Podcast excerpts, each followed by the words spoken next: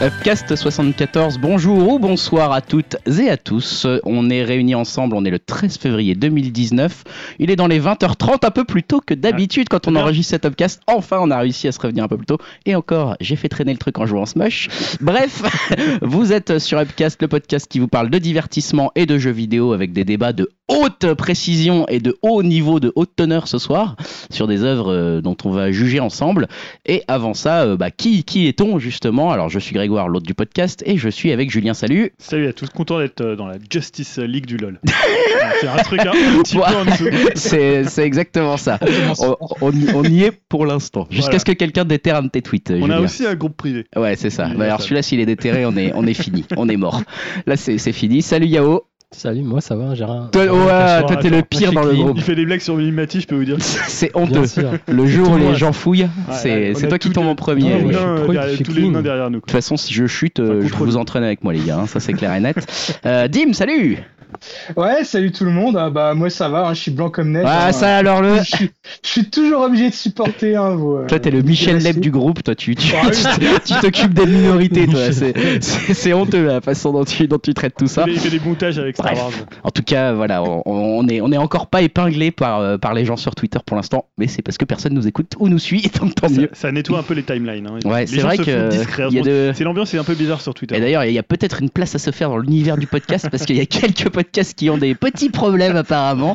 Voilà, on veut pas se réjouir, mais on n'est pas loin hein, quand même. Non, non, on les adore, bien sûr, on pense à eux et on aimerait bien qu'ils Ah, reviennent. non, hein. Ça dépend ce qu'ils ont fait. On va pas Ouais, non mais je veux dire, moi j'adore leur podcast, Oui, hein, je très juge pas la qualité du podcast euh, de- de- des gens concernés, par exemple. Voilà, euh, avant qu'on commence la partie divertissement et le retour sur donc Nicky Larson et le parfum de Cupidon, puisque c'est l'œuvre que nous avons euh, ensemble regardée, euh, je vous propose de faire un petit débrief des commentaires avec notre community manager, à savoir Dimitri. Dimitri, qu'est-ce qui s'est passé dans les commentaires depuis le dernier podcast Euh, bah alors on commence euh, avec euh, notre ami Thibaut hein, qui apprécie euh, les recommandations livres et euh, bah il a raison, hein, on devrait en faire quand même plus souvent. Il y en aura une ce soir. Euh, Tout à fait. ouais.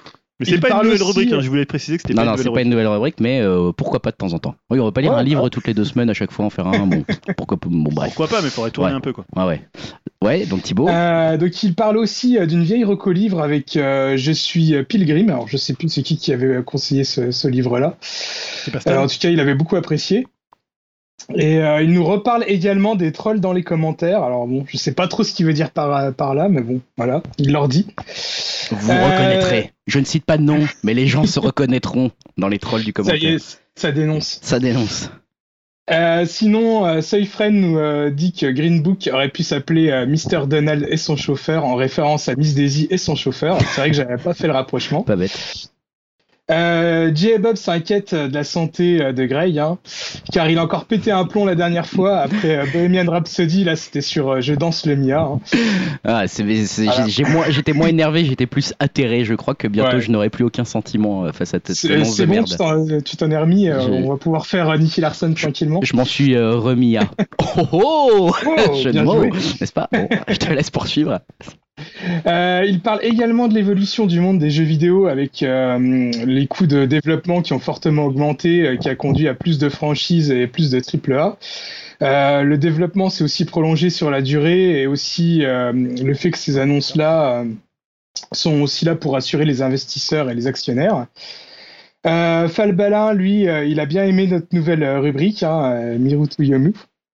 Et on, leur, on, leur on le remercie. Ouais, grave. Euh, il nous dit aussi qu'il est écrivain à ses heures perdues et il nous propose de nous envoyer un manuscrit pour qu'on puisse en parler dans un numéro et euh, aussi bah, voir peut-être l'inviter. Donc euh, moi perso, je trouve que c'est une bonne idée, donc à voir. hein. Euh, enfin, ensuite, on souhaite la bienvenue à Vincent qui nous a écrit son premier commentaire. Euh, il a, lui aussi, il a bien aimé notre rubrique animé manga, hein, Ah, surtout que euh, voilà, surtout qu'Yao a parlé de Last Man, hein, et lui en retour, euh, il nous conseille, euh, alors excusez-moi pour l'accent, The Promised Neverland, et euh, c'est vrai que j'en entends que du bien moi aussi, hein. Et euh, il aimerait aussi qu'on revienne sur les jeux vidéo auxquels on joue actuellement, mais bon, hein, je pense Bah, qu'on le fait déjà fait. plus ou moins, Ouais. voilà, Ouais. avec les conseils flash. Euh, D'ailleurs, lui, il joue euh, en ce moment un puzzle, un puzzle game sur Switch qui s'appelle Deru. Alors, je connais pas du tout. Un Mais- Kem Il n'y a pas le droit à l'erreur hein, dans ce podcast. C'est comme ça. Ah, je suis près de l'Allemagne, hein. C'est pas faux. Euh, concernant nos débats jeux vidéo, il est déçu. euh, euh, il est déçu par la possible et probable disparition des conférences E3, car les constructeurs en font maintenant de leur côté hein, des conférences. Et sinon, pour notre précédent débat, il préfère juger la qualité intrinsèque d'un jeu, sa qualité de finition, son originalité, son gameplay ou son univers plutôt que son rapport euh, prix-durée de vie. Et enfin, il nous conseille la BD euh, Il faut flinguer Ramirez. Et c'est vrai que le peu que j'ai pu voir, euh, que j'ai pu la voir en librairie, ça avait l'air hyper chouette avec vraiment des, des beaux dessins. Quoi. Et voilà pour les commentaires. Eh ben, merci à tous de vos retours. C'est sympa en plus d'avoir fait un petit retour sur la nouvelle rubrique euh, plutôt Yao et Dim. hein, J'ai envie de dire parce que je pense pas que j'y contribuerai trop un jour étant Non, donné mon. Julien, il nous prend de haut. Mais on vous, on vous ferme, on vous ferme pas les portes. Oh, la, la culture orientale, Non, c'est pas Julien, pareil, euh, quoi. C'est c'est pas aussi bien. tu donnes un sushi, il préfère du McDo. ouais, quoi. Je, je laisse filer pour pas être désobligé. Ouais, c'est ça, exactement. bon, sur ce retour de commentaires, merci encore. hein. Vous pouvez, bien sûr, si vous êtes nouveau dans le podcast, dans les écouteurs du podcast, enfin, dans ceux qui écoutent le podcast, je vais y arriver, euh, allez nous laisser un commentaire sur upcast.fr. Même maintenant, il y a des nouveaux qui commencent simplement à poster leur premier commentaire. Ça fait plaisir. Ils osent, après six mois d'écoute, venir nous dire un petit coucou. Et ça nous fait vraiment super plaisir. Donc, n'hésitez pas, ça se passe sur upcast.fr.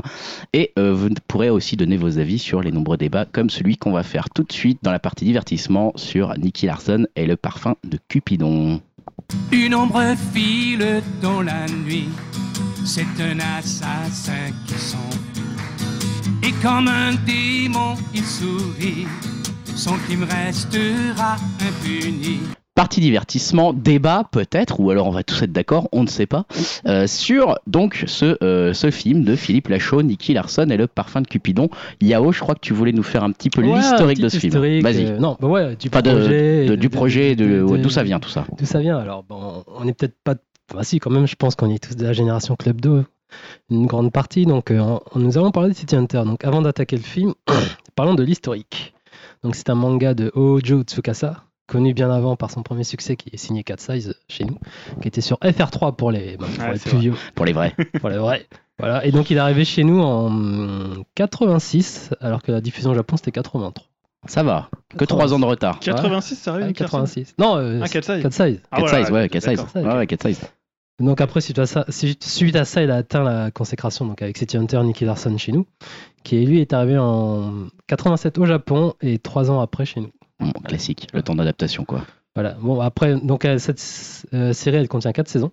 On les a toutes vues, mais par contre, euh, C'était cuté. ça a été passé à la moulinette, ouais, Ah bah parce ça, que c'était un peu trop euh, axé sur le sexe et la violence. Et on doit tout ça à la team euh, qui a œuvré sur euh, Okuto no Ken, euh, Ken et Survivant. Donc le regretté Maurice euh, Sarfati. Avec le même génie, hein, bien et sûr. par respect, je ne dirai rien parce qu'on ne troll pas les morts. Tu veux, Ah, tu veux c'était dire sur le doublage Ouais. D'accord. Non, mais là, parce qu'il y a deux choses. Il y a le fait que c'était cuté. euh, par- Qui était pas de son choix. Il y avait à le lui. doublage. et après, il y a Après, les c'était son doublages. choix. le Et le doublage. doublage, ouais, j'en ai un très bon souvenir de ce doublage. Donc, Ah oui, mais Moi c'est comme dénaturer une œuvre. Bah, Enfin, bien après, il y a sûr. débat, mais bon. Ou alors on crée une nouvelle. Parce que c'était Ouais, un vrai Avec artiste les de la voix. mammouths et les boulettes et tout Mais ça. les mammouths, Bref. c'était super. Ouais, tout ça nous amène à l'adaptation de Monsieur Lachaud. À savoir que ce n'est pas la première adaptation de City Hunter. hein. Il y a Eh eu avant euh, la fameuse, la, enfin, la plus connue, celle avec Jackie Chan, Ouais. qui n'est pas mémorable. Hein, euh, Non, ça- faut, faut bien s'en rendre Je compte. l'ai vu, aussi. mais alors j'en ai aucun souvenir quoi. Ça m'a Après, il y en a une autre plus officieuse euh, sous le nom de Mr. Mumble qui était vraiment plus. Celle-là qui était plus respectueuse, mais bon, c'est pas non plus un grand, grand film. Et surtout, ce n'est pas la première fois qu'un manga est adapté en France. Qu'un manga de. Un ah, manga oui. ou un animé, il y a eu Lady Oscar, et oui, Ah bon dans les années 70-80. Et ouais, mais qui était pas terrible. hein. Ouais, ça pas laissé un un peu grand plus récemment, il y a eu un quartier lointain, justement, qui a été adapté aussi, qui était Ouais. avec euh, Pascal, non, Pascal, non, c'était quoi son Grégory, enfin bref, Pascal Grégory, je crois. D'accord, Ouais. putain, sérieux, ça a été adapté en. Et en ben, film, pour moi, la meilleure adaptation euh, avant Bah, qu'il Hunter. euh, cette merde de, de Pacte des loups, c'est Christophe Gans avec Ryan Freeman. Ah. Ouais, c'est vrai qu'il Qui avait a un peu été, mal vieilli, euh, mais vraiment qui était. Pas mal, il qui s'est fait connaître avec ça, hein, donc euh, clairement. euh, Voilà, et après, il a décidé de faire de la merde. Mais bon, bref, c'est bon. décidé, L'opinion. Allez, il place ses lubies dans le truc. c'est Grave. Je vous fais un historique factuel. Alors, ça c'est nul. et donc, on arrive à l'annonce de Monsieur Lachaud qui a annoncé sur les réseaux, sur les réseaux qu'il allait adapter Nicky Je m'en Larson. souviens encore de ce truc. C'était en juillet 2017 et là, il a cassé le net. Ah, c'est clair. C'était un, Sacré shitstorm. ah ouais, un shitstorm de ouf, Ouais. déferlement de, de tous les haters Ah, et c'est clair, on même était nous y hein. compris hein, d'ailleurs. Ouais, ouais, enfin, ouais, inquiétude en tout cas. hein. Tu vois, mais après il s'en est pris plein la gueule quand même. Donc après, en mai 2018 a commencé le tournage. Ensuite, on a eu droit à la fameuse affiche. Ouais. Et après le trailer, et on arrive maintenant au film. Voilà, mais il faut dire qu'il a eu un petit shitstorm parce qu'il a un petit passif, hein, Philippe Lachaud, avec ses films, donc ce babysitting, etc. Ouais. Qui, a- qui avait eu notamment un petit shitstorm euh, sur son humour, euh, on va dire un peu Bah, homophobe, hein, notamment, euh, surtout avec Épouse-moi dans mon film. pote. Clairement. Euh, donc, euh, donc voilà, ça, c'est, ça a créé un petit précédent qui était à la Ah. base, je pense, notamment lié au shitstorm. Puis dès que tu Après, touches une œuvre Voilà, jeunesse, ça. euh, Je pense qu'il y a ça aussi. voilà, dès qu'il y a de la nostalgie quelque T'as pas le part. droit de toucher à quelque chose. euh. Non, après, je trouve que ça, ça, tu sais, sa com, elle est, maintenant, elle est un peu. tu, la, vois- tu la vois venir. C'est-à-dire que oui, avant, les gens, quand ils avaient pas vu le film, ils disaient que c'était de la merde. Maintenant qu'ils l'ont vu, ils m'envoient des lettres pour me dire Ah, je suis désolé, bah, en fait, c'est vach- c'est vachement bien, je me suis ouais. éclaté. Enfin, tu vois, ils ont essayé un peu de retourner le truc pour. Ouais, ouais, mais c'est vrai que. Comme en même temps, il a toujours fait film. profil bas et c'est jamais. On peut, remarquer ça que c'est vrai qu'il avait une certaine pression sur les épaules Ouais, ouais. parce que Ouais. t'adaptes un truc comme ça, euh, putain, je, je- j'aurais pas aimé être à sa place. Euh, voilà, est-ce que ça a changé? Ça, je ne sais pas. On va en parler. Est-ce que tu veux continuer Il y a des choses à ajouter, Yao, sur la- l'historique Non, ou tu c'est veux... bon.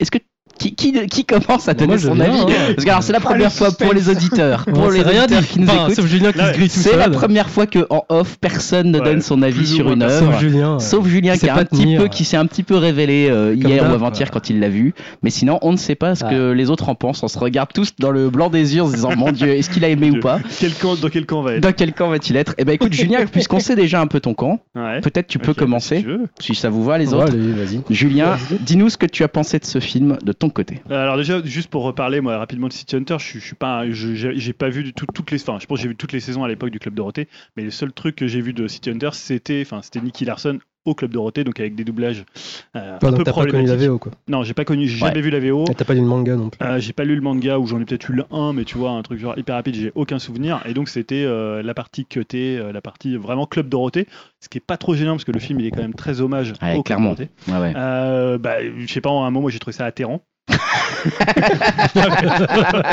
Voilà, c'est lâché.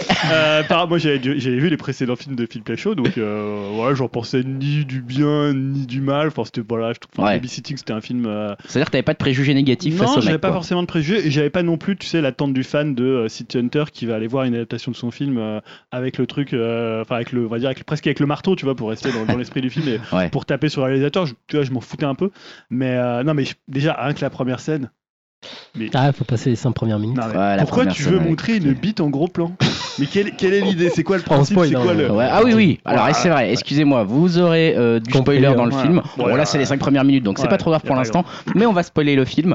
Et euh, vous retrouvez sur upcast.fr ou dans la description du podcast le moment où on arrête de spoiler le film euh, qui sera indiqué avec, euh, voilà, par exemple, au bout de 30 minutes et quelques. Vous allez voir ça dans le descriptif du podcast. Et euh, voilà, donc déjà, euh, t'arrives, tu vois une bite en, en gros plan. Enfin, tu Ouais. vois, ils se mettent à tra- attraper une bite euh, comme si c'était un, je sais pas, une sorte de joystick ou un levier de vitesse. Bon. C'était ça, ouais, ouais, c'est la là, blague. dès- le début, je me suis demandé, mais c'est interdit au moins de combien Est-ce que t'as le droit de, maintenant, t'as le droit de montrer une bite Bah, en gros si elle est parce pas que- en érection, ouais. Ouais, alors, non, mais euh, ouais, alors s'il y a une autre scène où euh, il, euh, il- enfin, il arrive sur le par, le, par, le, le pare-brise de la Oui. voiture Oui, oui, elle avec se la colle. euh, et elle se colle. euh, Mais en fait, tant que la bite est pas en érection, t'as pas, t'as pas c'est d'interdiction. ouais. C'est des trucs, toi. Ouais, ouais, ouais, je, je le sais. Donc ça veut dire quoi Il est interdit au moins de 12 ans Il y a un C'est truc- interdit au moins de 12 ans, je crois, ou comme ça. Ou Parce même, je crois que je me demande s'il est pas juste déconseillé. Non, 12 parce qu'ils disent tu peux y aller voir avec Ouais, tes enfants. J'étais étonné d'ailleurs. voilà, mais- la première scène.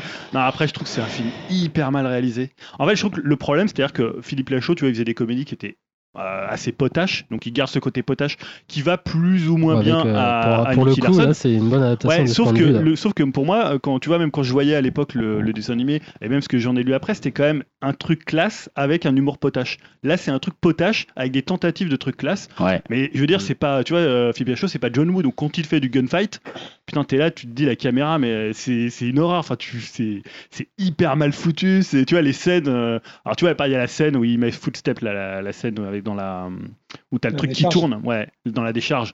C'est hyper mal réalisé quand même. Et alors la, la scène, la dernière scène euh, dans l'espèce d'usine avec euh, tous Ouais. les gunfights, putain, c'est quand même, euh, c'est un peu zéro, brouillon. quoi. C'est un peu Donc en fait, voilà, je trouve que c'est mal réalisé. C'est bon, c'est en dessous de la ceinture, ça on s'y attendait. Et alors le pire, c'est moi, ce qui m'énerve dans ce c'est le côté, tu sais, film doudou. C'est-à-dire le côté nostalgique, le côté Club Dorothée, mais tu vois, enfin, les, les blagues, c'est genre, euh, ouais, Ramna, fais-moi, mets-moi un demi.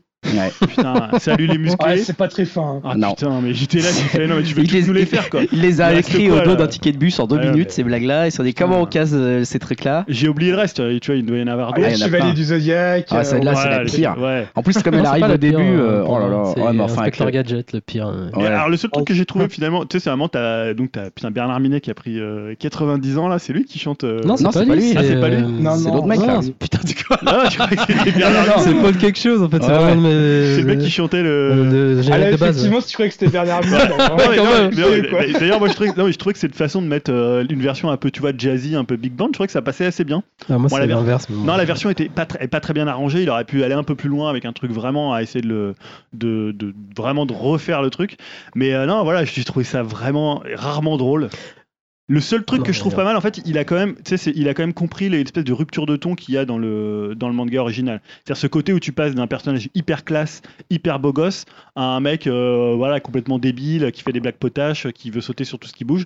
Et après, il y a alors le problème récurrent dans les films de Philippe Lachaud, c'est vraiment l'humour assez quand même homophobe. Alors c'est vrai qu'en ce moment, dans une période Ouais, où tu je suis peux pas d'accord. voilà, c'est dans une période où tu peux difficilement dire des choses. Enfin voilà, c'est un autre débat euh, où tout, non mais tout prend des proportions Ah bah ça, euh, ouais. un peu dingues. Et, et tu vois, moi je suis pas du tout pour le coup. euh, je- tu vois, c'est pas des trucs qui me choquent. Tu peux te moquer, mais là, il y a une espèce quand même chez lui du- du- de- d'une espèce de normalité hétéro qui est assez flippante Ah bah, parfois. tu sens que c'est c'est vraiment. En fait, Bah, pour lui, si, le, le- dis-moi un exemple parce que je vois pas du tout. Dans Bah, le film. enfin, le recours principal, le blague, la blague Ouais. principale du film, c'est donc Nicky Larson qui se fait euh, intoxiquer par le parfum Voilà. là.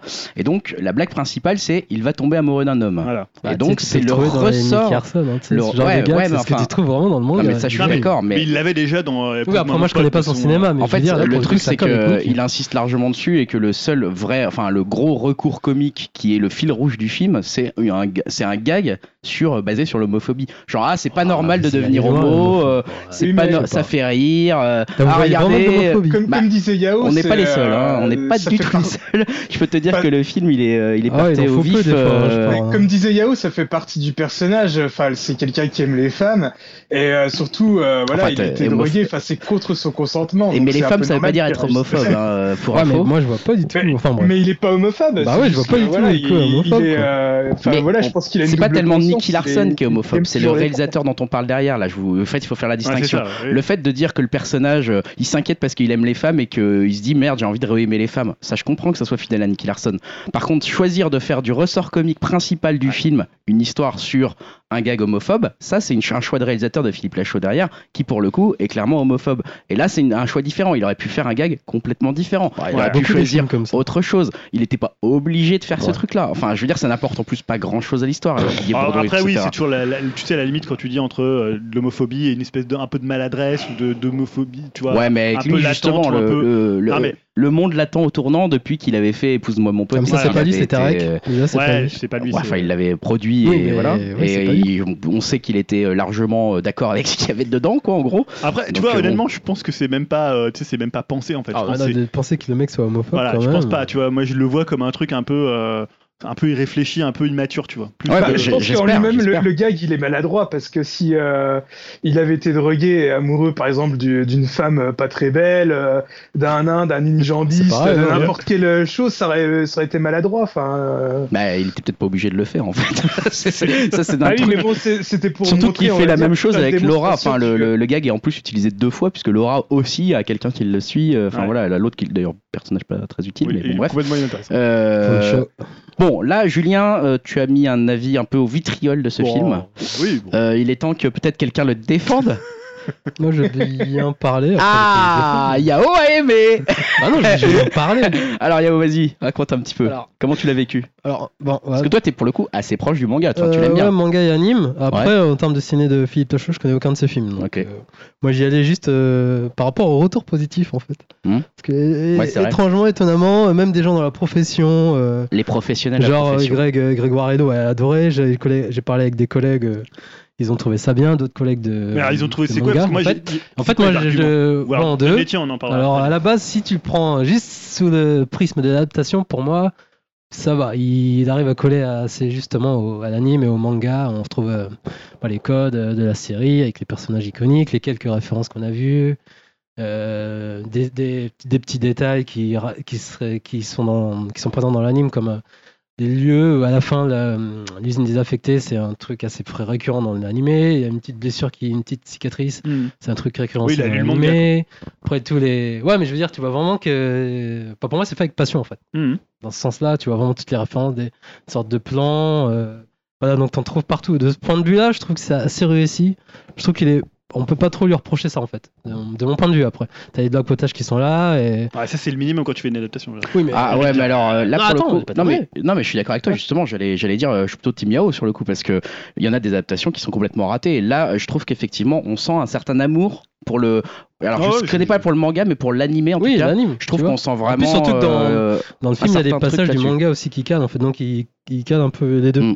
Après, je suis d'accord avec Julien, si on en parle euh, en termes filmiques, c'est une petite catastrophe quand même. le film. C'est une grosse catastrophe. C'est une. Euh, comment dire euh, Comme tu l'as dit, hein, Ouais. je te rejoins sur la réalisation, c'est c'est c'est chaud quoi. Ouais. Parce ouais. que c'est une, comédie d'action là. On va dire. Ouais, parce Ouais, que c'est ça, fait, et pour quoi. moi, j'ai l'impression de voir tu sais, les hum, films d'action français qui sont inspirés, enfin, post 2000, l'année après Matrix, on va, on va, comment dire, euh, essayer de faire des effets à tout va. Ouais, Ouais. ou des Tu plans. vois, qui genre tournent des plans qui tournent, des plans en gros plan, la balle qui suit, machin, ça, tout ça. trop mal Ah bah, de toute façon, il l'avait annoncé en interview. Il avait dit que tout, tout ce qui était euh, équipe technique euh, pour, tout- pour toutes les scènes d'action, euh, il voulait s'inspirer de, bah, du cinéma actuel, euh, des Deadpool, euh, Ah euh, c'est comme ça Deadpool. Ah ouais. C'est Euh. pas tout à fait comme ça, mais bon, on va dire ça, ça ressent vraiment, on ressent le côté film français qui veut faire comme les Américains, mais qui arrive Non, pas forcément. euh, J'étais avec un pote on s'est dit c'est comme un cosplay vivant sur euh, 1h30 en fait et ce que, ce que moi- enfin mon regret en même temps c'est il y, a, il y a des ambiances qu'il y a dans l'anime qu'on voit pas genre euh, tout ce qui est la nuit euh, Ouais. Ouais. cette ambiance là on le voit Ça, pas ça manque Un petit peu quand euh, au tout début. Ouais, euh, avec Tony qui meurt, mais euh, pareil, en fait, il a calqué, pour moi, il a pas pensé en termes de cinéma, en fait. Il a calqué des scènes de l'anime Ouais. qui passent pas du tout en film. Et c'est même risible tous les côtés dramatiques. Tu crois pas une seule seconde, en fait. Et même au niveau charisme, pour moi, il passe pas la show et je trouve qu'il joue super mal, en fait. Ouais. Alors voilà, extrêmement ça, c'est mal. quand même un des gros du film. Pour putain. moi, c'est une série à deux productions. pas, euh. Ah non, c'est vrai putain, le il y a mec tellement de, du tellement film, de points négatifs dans ma liste qu'à un moment, C'est à des une espèce de productions pour moi. casserole, ce mec, mais il joue euh, super mal. Après, les moments comiques, forcément, il y a. oh, Je vais pas mentir, j'ai rigolé quand même. Ah il y a ouais, des trucs qui m'ont bien fait rigoler. Pas avoir honte, hein. Et après, Laura, je trouve que c'est elle qui s'en sort un peu mieux, le personnage de Laura, elle sort du ouais. lot. Ouais, après, bon, on a parlé de ses potes, euh, Poncho, euh, c'est. Abyssal, quoi, le mec, euh, Pourquoi Après, à la limite, Skippy, je comprends un peu, vu que c'est un peu le lien avec l'histoire, vu que c'est lui qui récupère le parfum. Et Ah ouais, ça, ouais. si on veut. Ici, on dirait qu'il est sorti de la cité de la peur, lui. tu sais. Ah ouais, ouais, Voilà. c'est trop chelou. ouais. Mais après, je trouve qu'il s'en sort un Ouais. petit peu bien, mais après, Tarek, mais au secours, quoi. Non, mais je comprends voilà. pas en plus. Pourquoi il les a mis là-dedans quoi Et donc, après, il y a ça, oui, on parlait de la réalisation avec un pote, on se disait, mais il a pas compris le truc. En fait, euh, c'est bien joli d'avoir City Hunter, mais tu pourrais adapter à ton personnage. T'es pas obligé de mettre le- la veste super bleue flashy qui, qui pète à la gueule, tu vois. Ça fait vraiment cosplay. On s'est dit, il aurait dû désaturer Ouais, des trucs. et- Ouais, c'est on a- on y a pas vraiment pensé le truc en termes de réel en fait. Ouais, Et ouais. C'est vraiment du cosplay Ah mais je, je trouve, je trouve que l'ambiance du film euh, et tout, enfin même les lumières, les couleurs, euh, ça fait vachement dessin animé quoi. Enfin j'avais vraiment l'impression d'être devant un épisode, euh, au Bah, moins enfin au niveau visuel quoi. Donc Ah euh, ouais, mais dans ce j'ai son côté ouais. costume, ça va pas déranger quoi. Parce que je dis à mon pote, dans ce cas, tu fais une fanfiction qui dure une demi-heure ou tu fais un téléfilm, mais une fois que tu vas au ciné, Bah, je sais tu pas. vois, tu dis ouais des trucs. Moi, ça m'a fait penser, tu sais, au truc qu'il y avait sur euh, sur Game One. Tu sais, il y avait des, Ouais, exactement. des mini-séries là. Moi, des c'est ça. La web série, tu ouais, vois. de la web série. On dirait une Web web série série. le film quoi.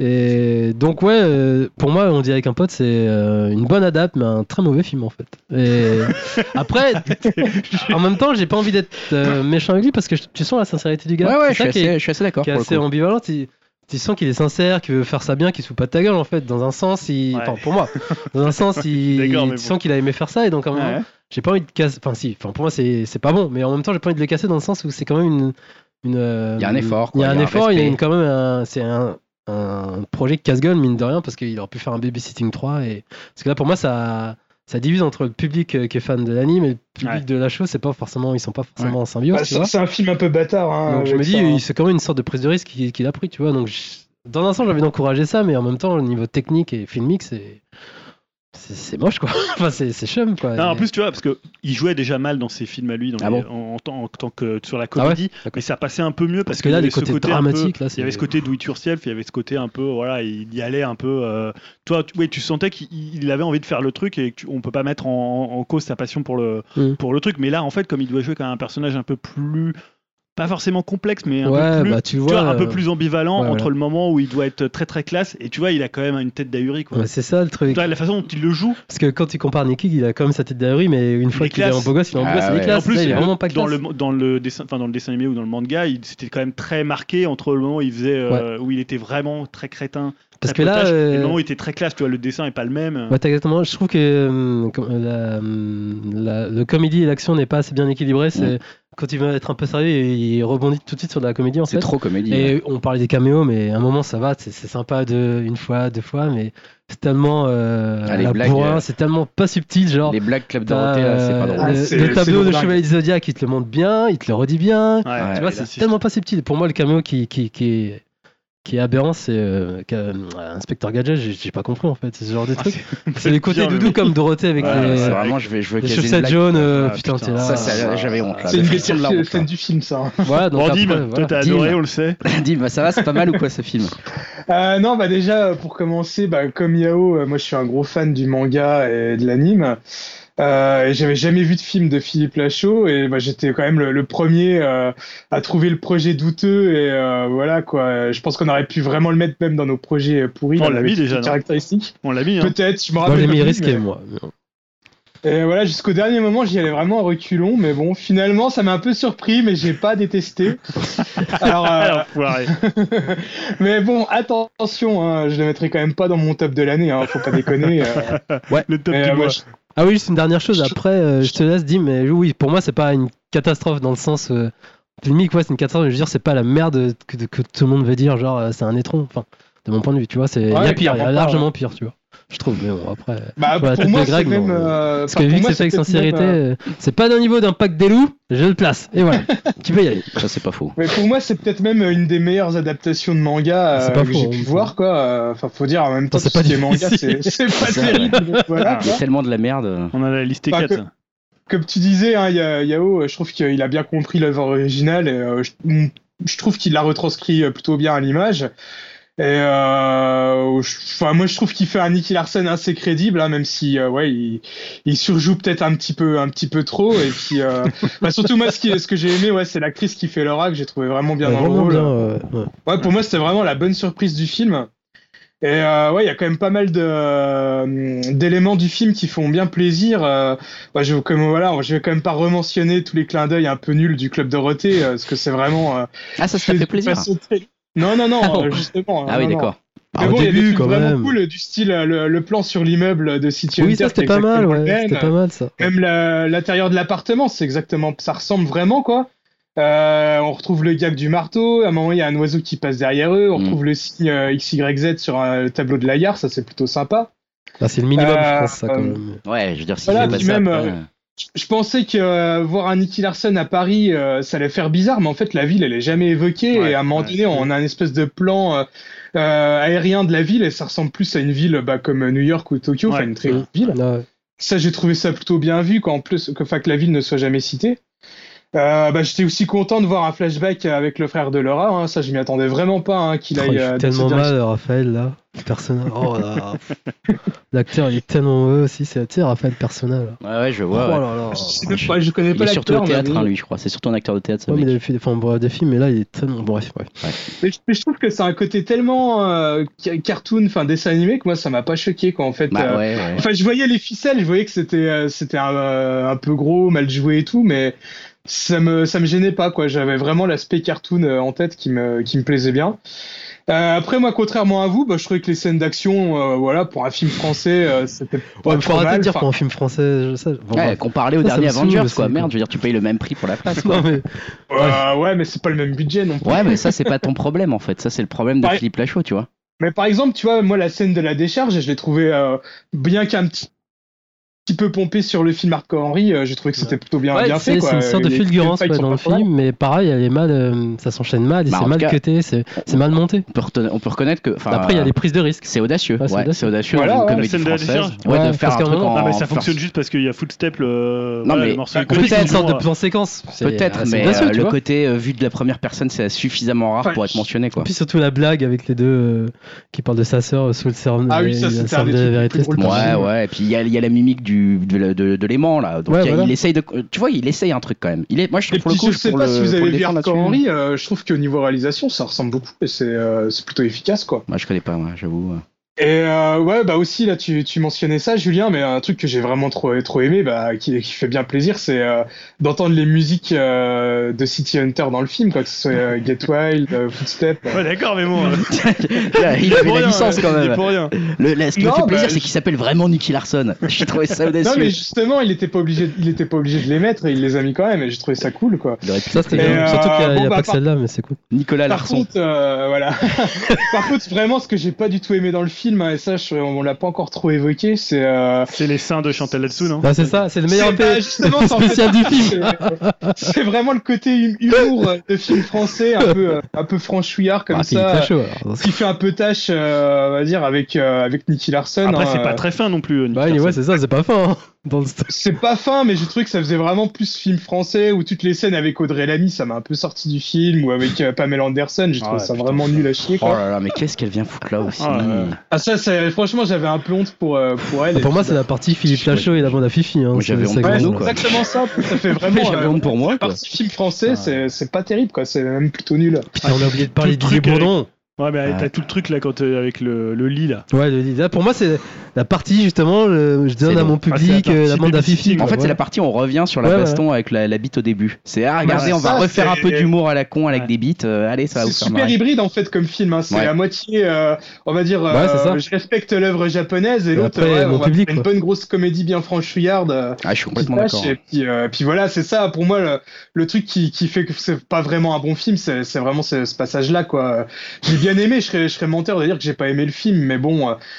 Pour être honnête, c'est vrai que c'est pas, c'est pas vraiment un bon film. On peut pas non plus. Non, Ah, j'ai oublié de citer Mammouth aussi. Ouais, Mammouth, qui- Mammouth est assez ressemblant hein, Ouais, pour de- moi, dessin j'ai fait des UV et j'ai mis un truc cosplay. C'est- Ouais, c'est pas mal fait, moi j'ai trouvé. Bref.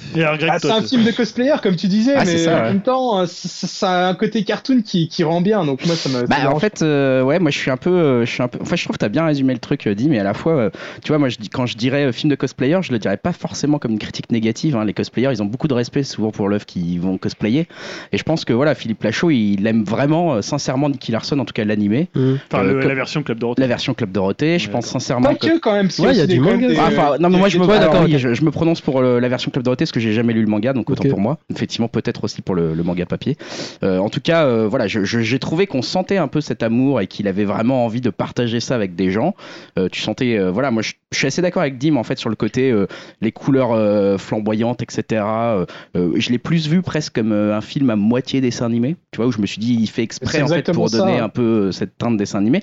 Et du coup, globalement, je suis un peu de la vidéo là-dessus. C'est, je trouve qu'en termes d'adaptation, en tout cas du dessin animé, voilà, avec ce, ce côté vraiment Club Dorothée à la con, il y a quelque chose de sincère, il y a quelque chose de, de pas mal fait, de honnête en termes d'in- d'intention. Et vraiment là-dessus, euh, je trouvais ça pas mal. Idem, il y a des intentions de réalisation, euh, voilà, euh, comme on parle de la bataille à la première personne, etc., où je me suis dit, on, on peut le noter au moins. Ouais, ouais. Euh, le problème, c'est que les intentions, c'est pas tout, et qu'effectivement, après, il se passe euh, le fait de vouloir les concrétiser. Et là, effectivement, il y a un gros manque de talent global qui commence à apparaître assez vite quand même. Manque de talent d'écriture dans les blagues, manque de talent d'acting, euh, donc qui, qui vient se cumuler en, en plus en, en faisant un petit manque de peut-être d'ambition finalement, même s'il a envie de, de rendre hommage au manga originel, comme le dit Dim, bah, en fait, il veut absolument imposer la patte comédie française qu'il a peut-être fait avec Baby Sting, etc. Par ailleurs, Ouais, j'ai pas temps, vu il veut ces pas public, C'est ça, ça. il l'a dit de toute façon. Il a dit il a dit qu'il voulait voulait faire un film pour les fans de City Hunter, un film pour les fans de Philippe Peut-être qu'il Lachaud. se concentrer sur un Donc, avant, tu fais pas un film ça, quand tu veux contenter tout le monde, ça, ça, tu personne, ça se mélange quand même très mal. Et en fait, euh, les quelques moments où il n'y a pas de grosses blagues potaches à la con et où en fait on est en mode euh, un peu comique, Nicky Larson, euh, fidèle au truc, je me suis dit ah là ça passe, tu vois, j'ai passé un moment euh, acceptable à ces moments-là. Et puis après, bah, on retourne avec une euh, avec une blague de beat, euh, voilà, et puis un truc comme ça.